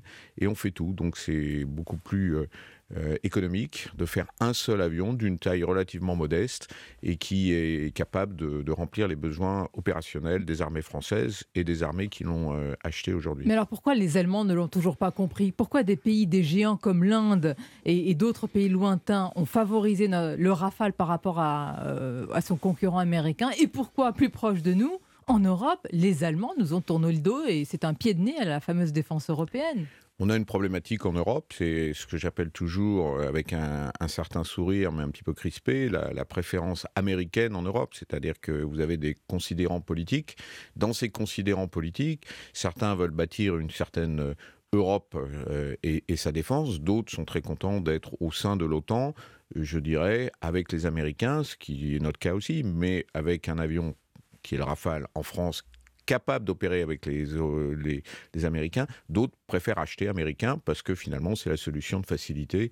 J'achète américain et j'ai le parapluie américain. Donc l'industrie européenne de défense, c'est chacun pour soi et ses intérêts d'abord. Il faut le construire petit à petit. Donc oui, c'est un combat. De dire que c'est un combat de longue durée, mais la, la, France a une spécificité, celle de la Ve République, qui consiste à avoir d'abord une dissuasion nucléaire pour se protéger et dissuader de la guerre. Et par conséquent, vous avez deux composantes, les sous-marins et les avions de combat. Bien sûr, ça c'est notre singularité, mais matin, midi et soir, on nous dit la défense européenne. À quoi ça rime? Bah, Ça rime à essayer de la construire. En tout cas, construire les outils qui permettraient un peu plus de souveraineté pour l'Europe, dont euh, une coopération entre certains pays. C'est peut-être pas forcément toute l'Union européenne tout de suite, mais voilà. On, à vous entendre, c'est un long défi. Hein. C'est un long défi, mais on travaille par exemple avec euh, les Grecs, on travaille euh, maintenant avec les Allemands pour préparer le futur, même s'ils ont acheté américain. Donc on peut essayer de. Ça vous reste quand même en travers de la gorge. Oui, bien sûr, on n'est pas très content que, que, des pays européens voisins achètent euh, américains à ce stade. Bon, euh, mais c'est la problématique du nucléaire. Euh, les Allemands ont acheté pour porter l'arme nucléaire américaine. Nous avons notre propre dissuasion, c'est pas tout à fait pareil.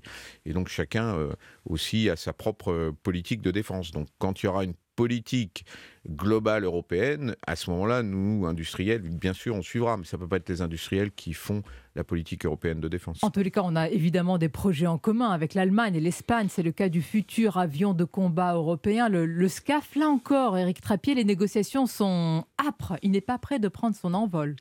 Alors on débute, on a débuté, on a trouvé des accords, des accords sur la base de ce que j'ai toujours demandé, c'est-à-dire un, vrai leadership. C'est le, ce leadership sur l'avion de combat, c'est Dassault. Sur euh, ce qui est le système plus global euh, entre les différentes plateformes, ça, sera Airbus. Et donc, on a cet accord entre nous. Euh, ça va permettre de débuter. Et puis, on verra. Ce qu'il faut surtout pas, c'est accepter que tout le monde soit autour de table à égalité de, de responsabilité, ou si on ne sera pas un bon produit. Dassault est une société française, tricolore. Vous défendez avant tout les intérêts français. Et cet avion, c'est un avion de combat européen. Donc, qui a la main? Quels intérêts priment? Aujourd'hui, c'est la France qui a la main, c'est ce qui a été déclaré. C'est Dassault qui a la main sur l'avion de combat. Donc on espère que si ces règles restent les mêmes, si cette politique reste la même, on arrive à faire voler. Ça commencera par un démonstrateur qui devra voler euh, avant 2030, en 2029, et qui démontrera justement les capacités d'un avion de combat. Pour nous, c'est très important aussi, puisque les jeunes générations, il faut toujours regarder le futur à, loin, à, long, à long futur, parce que c'est des cycles longs. Euh, nos jeunes générations vont pouvoir travailler sur un nouvel avion de combat avec les plus anciennes générations qui ont beaucoup travaillé sur le Rafale et qui vont continuer à travailler sur le Rafale pour les 20 ans à venir. Ça fait un mixte de, générations important aussi pour nos compétences. Hum, alors avant le, futur, il y a le présent. Nous sommes en Europe dans un contexte euh, tragique de guerre en Ukraine. Dassault vend des armes, les rafales, les mirages, les drones. Quel rôle vous jouez, Eric Trappier, dans ce conflit euh, et sur le plan géopolitique? Sur le conflit en Ukraine, nous ne jouons pas beaucoup de rôle puisqu'il n'y a pas de livraison d'avions de combat français euh, aux Ukrainiens. Mais ce qui est important, c'est que la France opère des avions en frontière. Et vous avez des déploiements de Rafale sur dans les pays à l'est euh, de l'Europe. Pour sécuriser nos propres forces. Pour sécuriser nos propres forces, mais surtout pour sécuriser aussi nos alliés, puisque nous faisons partie de l'OTAN et nous avons une responsabilité aussi que nous partageons avec les autres pays de l'OTAN vers les pays de l'OTAN qui se sentent menacés euh, par cette guerre. Donc ce rôle de solidarité au sein de l'OTAN, euh, est joué par l'ensemble des, mm. forces françaises, et dont en particulier les, avions de combat qui sont déployés à l'est de l'Europe. Mais pour autant, est-ce que vous diriez, Éric Trappier, que nous sommes en, en économie de guerre? Comme l'avait dit, il avait exhorté d'ailleurs le président Macron, et concrètement, pour ceux qui nous écoutent, est-ce que ce sont des paroles ou des actes qui se traduisent? De manière tangible ben, il, y a des, il y a du travail qui est fait entre le ministère de la Défense et le ministère des Armées pardon, et, nous-mêmes, euh, les industriels en général. La priorité est plutôt donnée aux munitions. Comme vous le savez, il manque de munitions. Euh, et donc, euh, il y a vous confirmez que, que, si la France, pardonnez-moi, entre dans un conflit de haute intensité, nous manquons de munitions, ce qui a été dit par des rapports parlementaires. Ça, c'est confirmé C'est pas à moi de le dire, mais ben, il est certain que la préparation d'une guerre n'est pas tout à fait la même chose que d'être en guerre. Donc aujourd'hui, nous ne sommes pas en guerre. Mais, est-ce que nous euh, sommes prêts s'il y a une bah, guerre de haute intensité J'aurais tendance à dire qu'il y a eu les dividendes de la paix. Les dividendes de la paix, c'est quoi? C'est la chute du mur et plus jamais de guerre. C'est pas ma question, monsieur Trappier. Peut-être un petit peu après 14-18, pareil. Il y Vous êtes quand même le patron de Dassault Aviation. S'il y a une guerre aujourd'hui. S'il y a une guerre aujourd'hui, La France a d'abord la dissuasion nucléaire, ce qui est important pour dissuader euh, certains de vouloir venir s'en prendre aux intérêts. Avant d'en arriver là. de- avant d'en arriver là, il y a des forces euh, conventionnelles qui sont mises en place avec nos alliés. Hmm. On n'est pas tout seul pour faire euh, euh, cette pression. Je rappelle, nous ne sommes pas en guerre. Nous nous préparons par contre, c'est ça l'économie de guerre, c'est se mettre dans l'état d'esprit qui fait que il va falloir augmenter les budgets, il va falloir essayer de réduire les cycles de production, il va falloir se en- mobiliser. en- en branle, en ensemble. marche, C'est en cours, mais les- la guerre est loin encore. Quand je dis elle est loin, elle est elle est à une euh, géographie, vous la relayez tous les jours, mais on n'est pas dans une guerre aujourd'hui. On, on prépare ce que j'espère ne sera pas une guerre demain. Et pourtant, on entend matin, midi et soir, nous sommes en guerre. Est-ce que Dassault profite d'ailleurs de cette guerre en Ukraine? Non, pas du tout, puisque Aucun profit je dirais que le, le- le- le profit numéro un sont- est vers les Américains. Euh, c'est les armements américains qui sont immédiatement euh, achetés parce que euh, ils sont produits en masse pour les armées américaines. Vous savez, c'est budget américain très fort de la défense, et donc c'est plus facile pour les Américains de, lâcher un certain nombre de matériel ou de vendre un certain nombre de matériel et d'avoir cette influence au, au sein de l'Europe. Ceci dit, la France fait aussi des efforts et donne du matériel euh, aux Ukrainiens. Mais ce sont les Américains qui pro- profitent, c'est le mot. en Plutôt, tous les- plutôt, puisque vous voyez tous les contrats qui ont été passés au sein de l'Europe depuis euh, un an sont plutôt des, des contrats, euh, entre guillemets, avec les Américains. Oui, mais Eric Trappier, est-ce que le contexte de guerre ne vous profite pas de manière générale pour vendre Non, les rafales nous- dans le monde? L'inquiétude, les angoisses qui montent, euh, les, les tensions géopolitiques? Le contexte est, est favorable quand euh, on doit préparer justement euh, pour éviter la guerre. C'est-à-dire que les gens achètent des armements pour démontrer à leurs voisins qu'ils sont capables euh, de se défendre. Et c'est ça qui. Vous voulez dire que vous êtes un vendeur de paix ce Ce qui- matin Oui, bien sûr. Un, un pays, Vous une a- démocratie vous- vous bien armée doit dissuader oui. son voisin de- d'entrer en guerre. Et c'est quand on est faible qu'on a un risque justement de se faire envahir. Et je pense que c'est ça l'effort de défense, l'effort d'une manière générale, c'est d'être prêt à la guerre sans jamais la faire. Ce qui nous profite, c'est le fait que certains pays ne veulent pas s'aligner sur les Américains et préfèrent acheter des matériels français qui sont de, haute qualité. Le Rafale est démontré comme étant un avion opérationnel de haute qualité et qui préfèrent acheter français parce qu'il y a une singularité de la position française dans le monde. Euh, J'en viens à l'actualité politique et sociale. Je le disais, Eric Trappier, vous êtes à la tête de la puissante fédération des industries et métiers de la métallurgie. L'inflation frappe de plein fouet différents secteurs, des artisans comme les boulangers et d'autres, dont on connaît les grandes difficultés dans l'industrie. Est-ce que les salariés sont mieux protégés aujourd'hui? Alors il y a une inquiétude d'une manière générale liée euh, d'abord après le Covid qui a affaibli euh, beaucoup d'entreprises, mais heureusement le quoi qu'il en coûte nous a protégés, il faut le reconnaître. Mais depuis qu'il y a cette guerre euh, en Europe, en Ukraine, il y a un certain nombre de sanctions qui ont été prises à juste titre, mais ça a créé des difficultés dans les chaînes d'approvisionnement de certaines matières. Et puis l'énergie. Donc les sanctions nous ont été contre-productives à nous. non, euh, c'est normal. Ce sont des décisions politiques. Je n'ai pas à les, à les Oui, mais commenter. concrètement, elles ont eu des conséquences Ça crée sur des nous. difficultés sur l'énergie. Vous l'avez vu, euh, par exemple, l'absence de gaz russe crée des difficultés non, non seulement en Allemagne, mais, mais ailleurs. Et donc, ça crée une surenchère du prix de l'énergie qui est difficile pour nos entreprises, principalement en Europe. Avec en parallèle euh, aux États-Unis, ils n'ont pas de problème d'accès euh, au gaz, ils en ont, ils ont du oui, pétrole, ils ont du beaucoup de gaz choses. de schiste. Euh, donc Mhm. eux aussi, euh, voilà. Et puis en plus, ils ont un plan formidable pour Ah, développer Pardonnez-moi, mais alors l'industrie. on est les dindons de la farce parce que si les États-Unis ont le gaz de schiste, si l'Allemagne arrive à injecter 200 milliards pour compenser les hausses des prix de l'énergie, et nous On a une difficulté en France et donc euh, je pense qu'il y a des plans qui sont en train de se mettre en place pour justement favoriser d'abord des boucliers pour défendre les plus faibles d'entre nous, de- des industriels, les plus petits en général. Euh, ces boucliers sont peut-être jugés par certains comme insuffisants, mais en tout cas ils existent. On ne peut pas faire du quoi qu'il en coûte en permanence, sinon le budget de l'État euh, sombre. Et c'est pour ça qu'il faut euh, avoir des plans qui favorisent l'innovation, qui favorisent une certaine industrie qui permet d'employer en France. Il y a un autre débat, Eric Trappier, il y a les efforts sur les salaires. Il y a les grands groupes qui ont la possibilité, plus qu'évidemment les Mais. PME. Ils le font Ils le font suffisamment?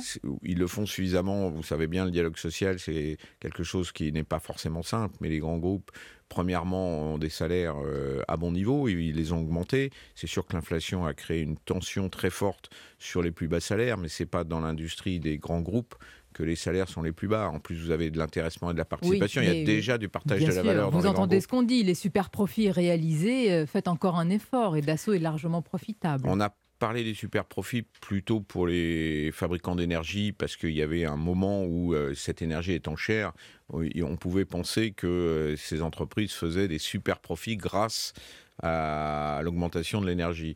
Dassault ne fait pas des super profits. Dassault fait une marge opérationnelle qui est inférieure à 10%, et donc c'est tout à fait normal. Mes concurrents aux États-Unis font 15% de marge opérationnelle. Je suis plutôt moins rentable que mes concurrents. Et pour les autres, Total Energy, ceux qui font les super profits, vous comprenez euh, qu'il faut davantage d'efforts je, comprends qu'il y a des contextes. Donc dans ces contextes-là, il y a des efforts qui ont été demandés, il y a des efforts qui sont faits par ces entreprises. Ces entreprises ont des investissements massifs à faire. C'est elles qui font en sorte que le gaz euh, liquéfié qui vient d'autres pays maintenant soit euh, transporté, soit euh, pris en compte ici en Europe et retransporté vers les pays plus à l'est, puisqu'on a inversé le sens.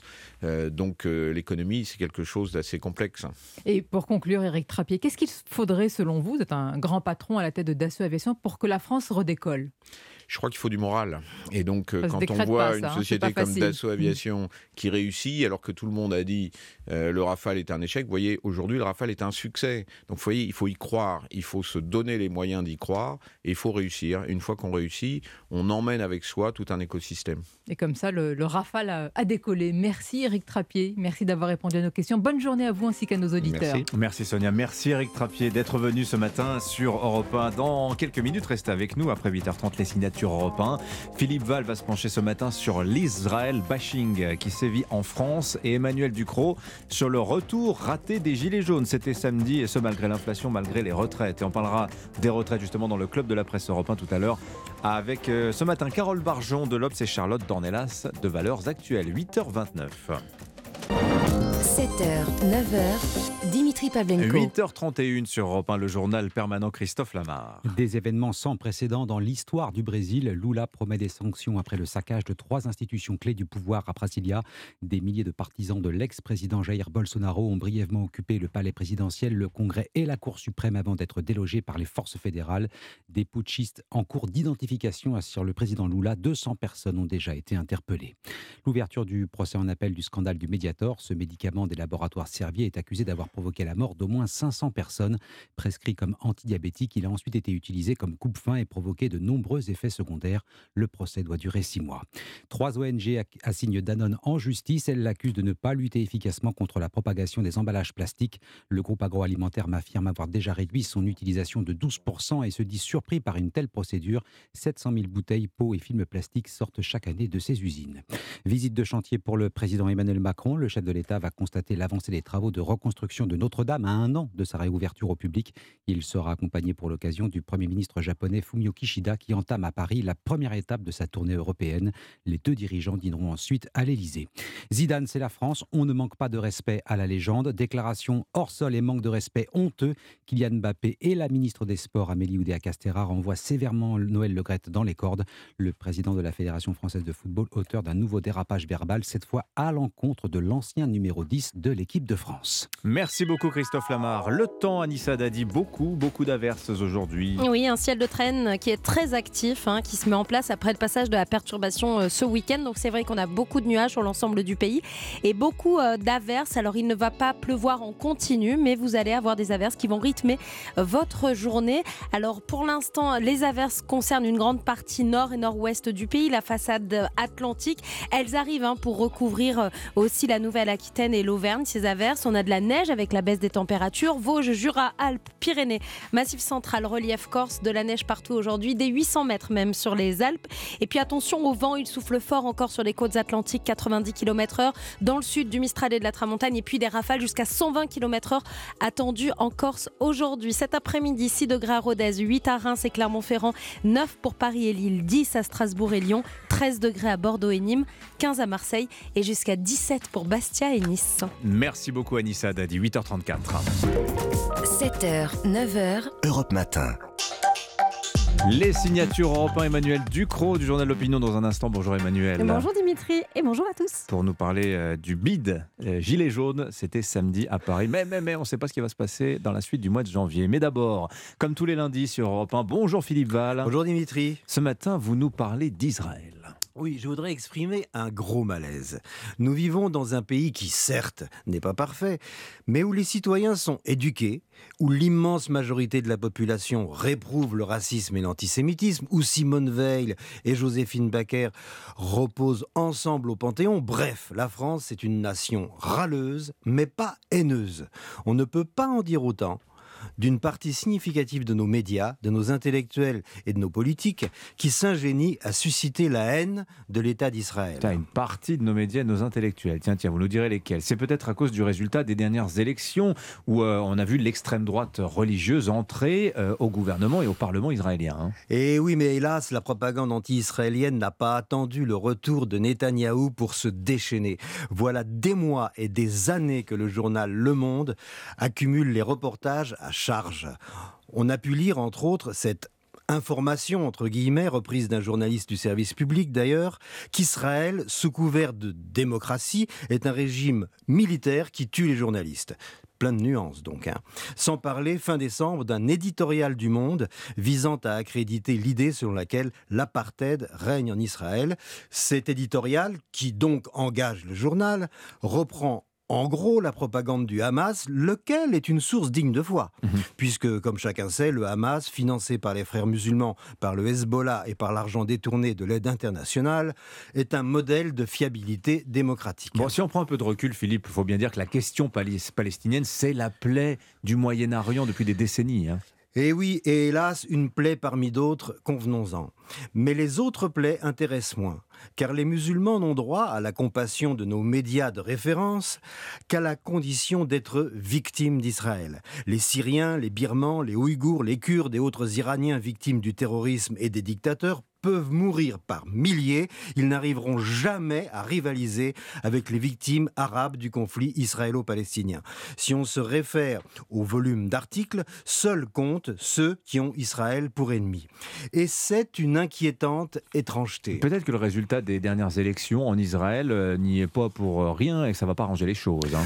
Oui, pourtant, Hier encore, des manifestations d'Israéliens avaient lieu en Israël en faveur d'un règlement équitable du conflit. Le président de la Knesset, Amir Ohana, nouvellement élu, troisième personnage de l'État, homosexuel déclaré, qui élève deux enfants avec son compagnon, défend les droits des LGBT et l'égalité des chances, je cite, d'où que l'on vienne et qui que l'on soit.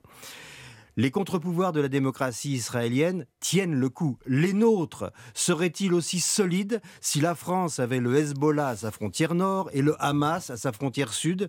Nul doute que Marine Le Pen, ou pire encore, serait depuis longtemps à l'Élysée. Bon, admettez euh, quand même, Philippe, qu'il est légitime de critiquer la politique d'Israël. Non seulement légitime, mais indispensable, comme on critique toute politique dans les pays démocratiques. Mais les vies humaines méritent les mêmes droits et la situation des Palestiniens est intolérable c'est certain, y compris aux yeux d'une grande partie des citoyens israéliens. Mais la critique n'est légitime que lorsqu'elle est équitable, sauf à sombrer dans la propagande qui consiste à assimiler un pays et tout un peuple, et d'une façon subliminale tous les juifs du monde, à la politique d'un État. Et Israël est seul dans le monde à subir ce traitement infamant. Jamais un mot sur la corruption de l'autorité palestinienne, ni sur l'idéologie terroriste du Hamas, comme si les Palestiniens n'en étaient pas les premières victimes, et comme si elles n'étaient pas des freins à la paix aussi puissants que l'extrême droite israélienne, et comme si elles ne se renforçaient pas mutuellement. Alors je pose la question, est-on encore un journal de référence responsable et crédible quand on alimente une détestation d'Israël au risque de ressusciter l'antisémitisme dans un pays qui s'honore de s'en être débarrassé. Merci beaucoup Philippe Val, qu'on retrouve tous les lundis sur Europe 1 avec plaisir. 8h38 maintenant, Elisa... Euh, décidément, Elisabeth Ducrot, j'allais vous appeler. Emmanuel Vargon la semaine dernière. Emmanuel Vargon. Emmanuel Ducrot du journal L'Opinion, ils étaient 2000 à Paris samedi après-midi, 4700 dans toute la France.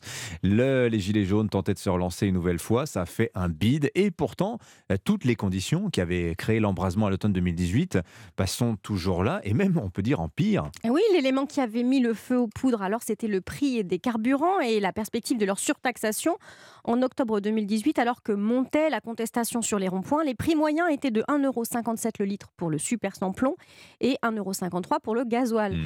Euh, depuis la fin de la ristourne de 10 centimes au litre euh, le 31 décembre, ils sont respectivement à 1,83€ et 1,90€ le litre. J'ai On est payé bien deux- au-dessus. 2,11 un samedi. moi, hein. Ce sont des moyennes.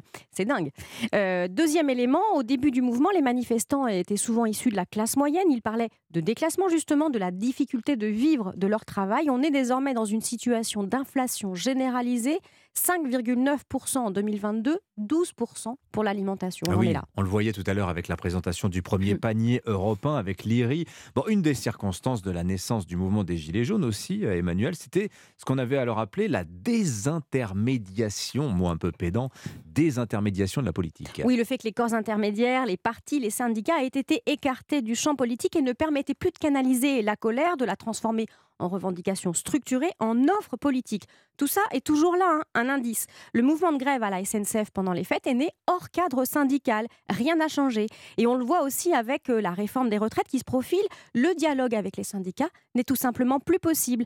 Dans le champ politique, la recherche de compromis a disparu. On le voit à l'Assemblée, dans le jeu pervers de l'obstruction parlementaire et du chahut mené par euh, la NUPES, euh, par les motions de censure à répétition du RN et par le surusage du 49.3 par le gouvernement. Mais alors, comment se fait-il que les Gilets jaunes n'arrivent plus à remplir les ronds-points? Alors, il y a plusieurs pistes. Ça mériterait vraiment d'être euh, d'être étudié par des politologues. D'abord, c'est allé très loin, ce mouvement, dans la destruction, euh, dans la violence. Et une partie de la classe moyenne française, si elle adhère au fond du discours, Mmh, a ne s'est pas reconnue dans le saccage. Elle a peur peut-être, mais elle a aussi un certain nombre de valeurs civiques qui, qui sont heurtées par ce comportement.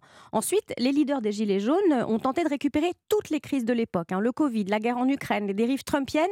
Ils ont sombré pour la plupart dans le complotisme, dans l'antivaccinisme, euh, basculé dans la sphère délirante du mouvement américain Quanon. Ils ont été ventriloqués euh, par la propagande russe. Il suffit d'entendre les propos de Jacqueline Moureau, figure emblématique des Gilets jaunes, sur un complot pédosataniste pour comprendre que c'est parti en vrille. Et les gens sains d'esprit, même s'ils sont en colère, n'ont pas envie d'être associés à ça. Oui, puis il y a aussi les effets, euh, comment dire, anesthésiants de la politique du chèque. hein. Ah oui, le gouvernement est tellement terrorisé par une résurgence du mouvement qu'il a distribué chèque énergie, chèque inflation, ristourne carburant, attention portée aux boulangers, aux restaurateurs, cotère sur des jambes de bois, diront certains. Mais ça évite en tout cas la coagulation des colères dans un mouvement comme celui des Gilets jaunes. Et donc les Français ont fini par se lasser? Eh bien, euh, ceux qui voyaient les Gilets jaunes comme un ferment euh, du grand soir hein, à gauche ou d'une révolution nationaliste à droite en ont été euh, pour leurs frais. Le mouvement est trop gazeux, trop composite et pour une part bien trop fêlé pour être traduit politiquement.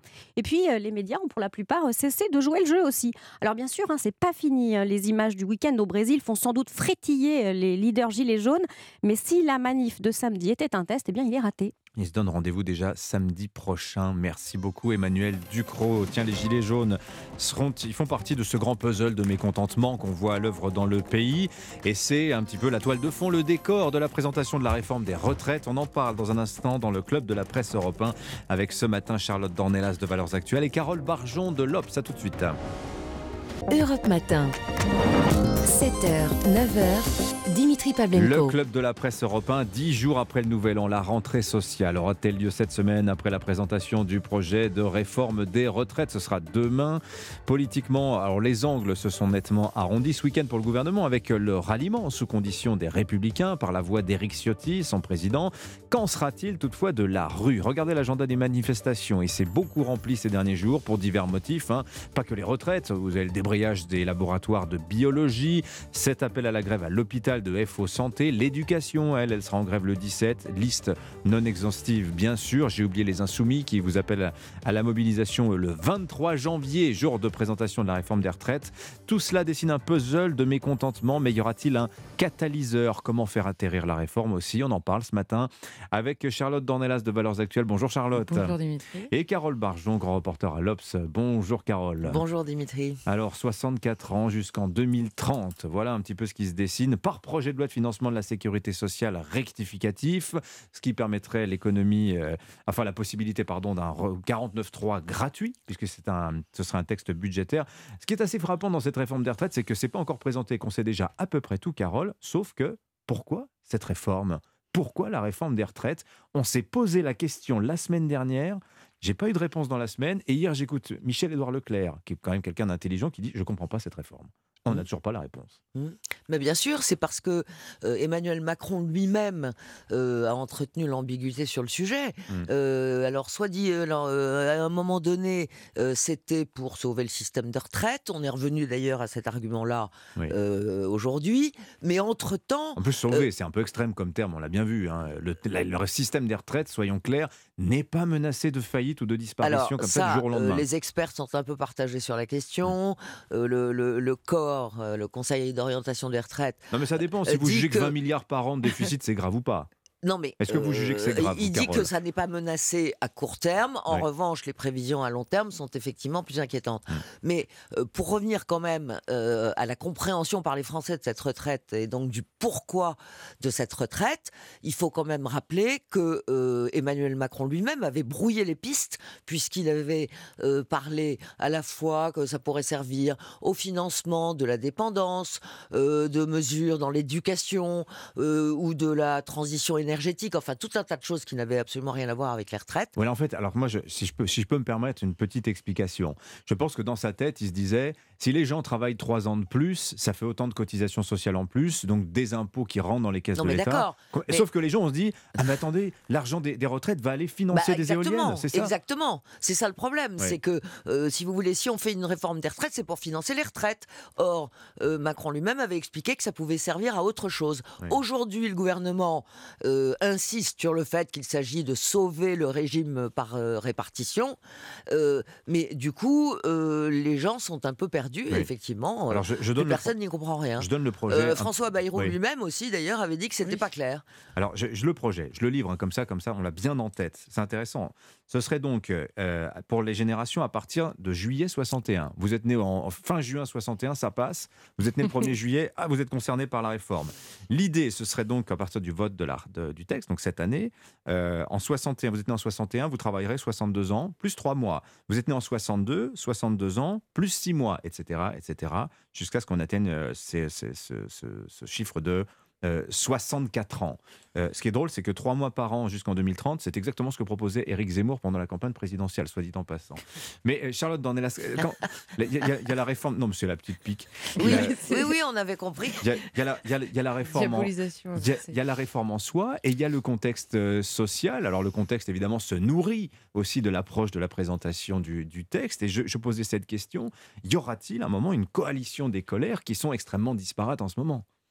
Bah, c'est la question qu'on se pose un peu depuis, euh, depuis longtemps et en, en particulier de manière un peu plus euh, tangible depuis le mouvement des Gilets jaunes. Mais vous voyez un, un janvier brûlant, vous ou pas? Bah, franchement, j'en sais rien. Je vais pas commencer à expliquer que ça va arriver parce que ça n'arrivera pas ou que ça n'arrivera pas parce que ça va arriver. Je me connais. Pour moi, c'est un fantasme politique, c'est un fantasme médiatique, Non, hein, cette il y a- histoire de janvier brûlant. Il y a, il y a une partie de fantasme et, et qui repose malgré tout sur une colère latente dans le pays qui est réelle, mais qui est mal définie, mais mal définie par les gens en colère eux-mêmes. Pourquoi? Parce que on a vu et on le voit sous le quinquennat d'Emmanuel Macron, la responsabilité est très largement partagée par ses prédécesseurs avec lui, Euh, mais on, on voit le, le- quand on dit on, il y a un- on, on est en train de constater un pays à bout de souffle, c'est quand même un peu l'impression que ça donne. C'est-à-dire que vous prenez n'importe quel sujet, les professeurs qui vous disent on s'en sort plus, le niveau scolaire est compliqué, mais le niveau sécuritaire est extrêmement compliqué, et donc on se tourne vers la justice qui nous dit mais nous on ne peut pas. On ne peut plus. Il y a trop de dossiers sur nos bureaux. Et puis euh, la, la- la police euh, euh, nous donne des dossiers. On a du mal. Et la police qui vous dit oui, mais parce que mais nous on peut plus. On a 700 dossiers par personne sur nos bureaux. Donc on va aller se tourner vers l'homme politique qui vous dit qui vous dit, alors il a deux réponses, l'homme politique en Macronie, c'est soit, regardez un peu ce qui se passe ailleurs, vous avez beaucoup de chance en France, ou alors, euh, oui, mais là-dessus, on aimerait bien faire ça, mais on est en train d'étudier si oui ou non ça va être censuré en, ra- en raison des, du droit international et des cours suprêmes. Donc vous avez à la fois une impuissance et le constat d'un échec. Et qu'est-ce que vous avez à la tête de l'État? Un Emmanuel Macron qui nous dit depuis quatre ans à chaque fois qu'il y a une crise auquel euh, personne ne peut rien, je pense au Covid, euh, en l'occurrence, il nous explique qu'on est en guerre et il le répète quatre fois par jour comme s'il avait le pouvoir d'aller combattre lui avec l'ensemble des Français euh, un virus. Et sur les sujets que l'on constate très directement, l'école, l'insécurité, où on voit un délabrement de l'état du pays, Hmm. il nous explique que c'est mi un sentiment, mi c'est moins bien ailleurs. Hmm. Donc euh, au bout d'un moment, la colère, elle est bien réelle. Maintenant, est-ce qu'elle va se, se, se, traduire dans la rue? Ça, j'en sais rien. Oui, Carole Barjon. Euh, bon, moi, je, comme Charlotte, je veux dire, on n'est on est pas devin. Je note simplement que quand même, il euh, y a eu. Quand même, il y a eu la je veux dire, y a, Non, mais pardon, pardon. Il y a eu les gilets jaunes ou quelques gilets jaunes qui ont organisé une manifestation à Paris 4700, samedi. Hein, franchement, hein. ça fait plouf. Bon, donc on a plutôt le sentiment que, comme le dit Jérôme Fournier, le pays est plutôt dans une sorte euh, d'apathie civique. Euh, et euh, il peut y avoir hein. un front, il y aura un front syndical uni contre cette réforme des retraites. C'est tout à fait clair dans les propos qu'a tenus Laurent Berger dans Le Parisien, je crois hier. Est-ce que pour autant, il y aura vraiment des débordements et des mouvements de rue euh, très massifs. Euh, je n'en suis pas si, sûr. Mmh. je précise, réunion des centrales syndicales demain soir après présentation du projet de réforme pour décider éventuellement euh, d'une action commune. On voit quand même que le gouvernement a mis à profit ce mois qu'il s'était laissé pour préparer, reporter pardon, la présentation du, du projet on le voit avec le ralliement sous condition certes des LR, mais tout de même. François Bayrou, qui l'air de rien ce matin dans le colonne des échos, nous dit ce serait peut-être bien aussi de mettre les entreprises à contribution. Tiens, un point de cotisation patronale. Comme ça, comme ça tout le monde fait des efforts finalement. Mmh, Bref, mmh, mmh. on est en train de faire atterrir aussi la réforme d'une certaine manière, Carole Barjon Ah mais totalement, parce que l'avion ne va pas forcément s'écraser. Ce, mois, euh, il a été mis à profit en réalité euh, pas tellement euh, pour convaincre les syndicats et notamment Laurent Berger, hein, qui a souvent, enfin la CFDT a souvent, euh, comment dire, euh, hmm. participé à des réformes des retraites, soutenu des réformes des retraites. Mais elle a toujours dit le report pas, de pas le cas aujourd'hui. Bon, donc le gouvernement, en fait, n'a mis à profit ce mois-là, euh, non pas du tout pour arriver à convaincre les syndicats ni la CFDT, mais les républicains. Et c'est vrai que c'est très intéressant de voir que Éric Ciotti. Donc un deal politique. Oui, c'est un deal dessus la rue et les partenaires sociaux. C'est un deal politique qui permettra probablement de faire adopter euh, cette réforme, mais sous conditions. Hmm. Euh, je pense que c'est très intéressant de voir. Alors les conditions, ça peut être ce point de contribution patronale supplémentaire, ça peut être aussi bah, d'étendre le minimum contributif, c'est-à-dire la retraite minimum, à tous les retraités, y compris ceux qui sont déjà en retraite. Hein. Oui. Ça oui, coûterait la bagatelle de 500 millions à 1 milliard et demi supplémentaire. Oui, oui. et hein, Eric Ciotti insiste beaucoup euh, sur la revalorisation des petites retraites pour tout le monde, pas seulement pour les, ceux qui seront concernés par la réforme, mais pour les retraités actuels. Euh, il insiste aussi beaucoup sur euh, les artisans, les commerçants, les indépendants, etc.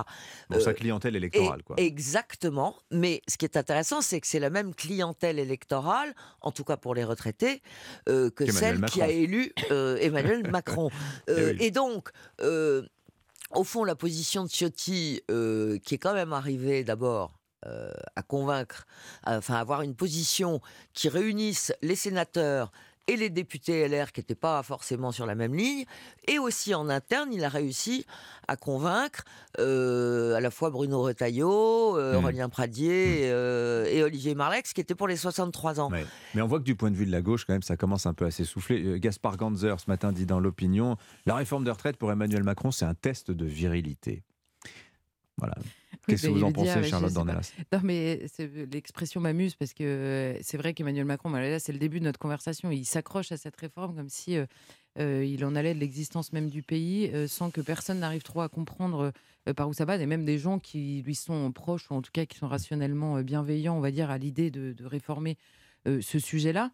à gauche, il y a une partie de la gauche qui s'essouffle, mais moi je pense que le, ce qui pourrait sauver et à mon avis ce qui, ce qui comment engendre le calcul d'Emmanuel Macron de se dire on va en effet enjamber la question de la rue pour se focaliser sur euh, le, la, possibilité même de la réforme par le biais des LR, c'est tout simplement que la rue, elle est un peu euh, épuisée. C'est-à-dire que vous avez d'un côté les syndicats, donc ça va être encadré, bon, et les syndicats, ils sont eux-mêmes un peu dépassés par ce qui s'est passé ces dernières années.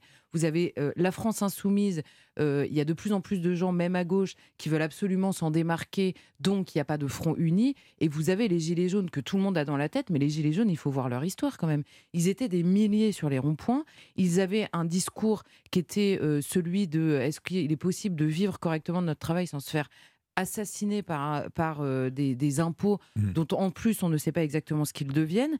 Et au fur et à mesure, ils ont été euh, euh, ce mouvement a été piétiné en effet par l'extrême gauche qui aujourd'hui nous explique que c'est son mouvement à elle. Et vous avez un nombre de gens incalculable qui étaient sur les ronds-points Oui. euh, en 2017 qui ne ressortiront plus. Oui, voilà. Ils se sont dit on est sorti, on s'est fait bousiller, on s'est fait récupérer par des gens avec qui on n'a Ouais. absolument On rien fait à gazer, voir. on s'est pris des tirs de s'est LBD fait- aussi, hein, quand on joue, est venu hein. à Paris. Mais les, les- même les gilets jaunes du tout début, cette histoire-là, c'est même pas la leur en fait. Donc et quand on est venu à Paris, en plus, ça a été la catastrophe. Donc oui, il y a un, un- comment dire un découragement aussi qui est à mon avis dans ce dans ce mouvement. non, Non, je voulais juste dire que je trouve euh, cette situation assez intéressante euh, euh, par rapport au deal entre Macron ou le gouvernement et euh, LR. C'est qu'on est à un peu à front renversé. C'est-à-dire euh, que euh, Éric Ciotti, avec toutes les conditions qu'il pose, en fait, euh, il, il- il se pose dans le camp des gentils, euh, avec euh, plein de mesures d'accompagnement social, et il laisse au fond le gouvernement tenir le Ouais. rôle du méchant.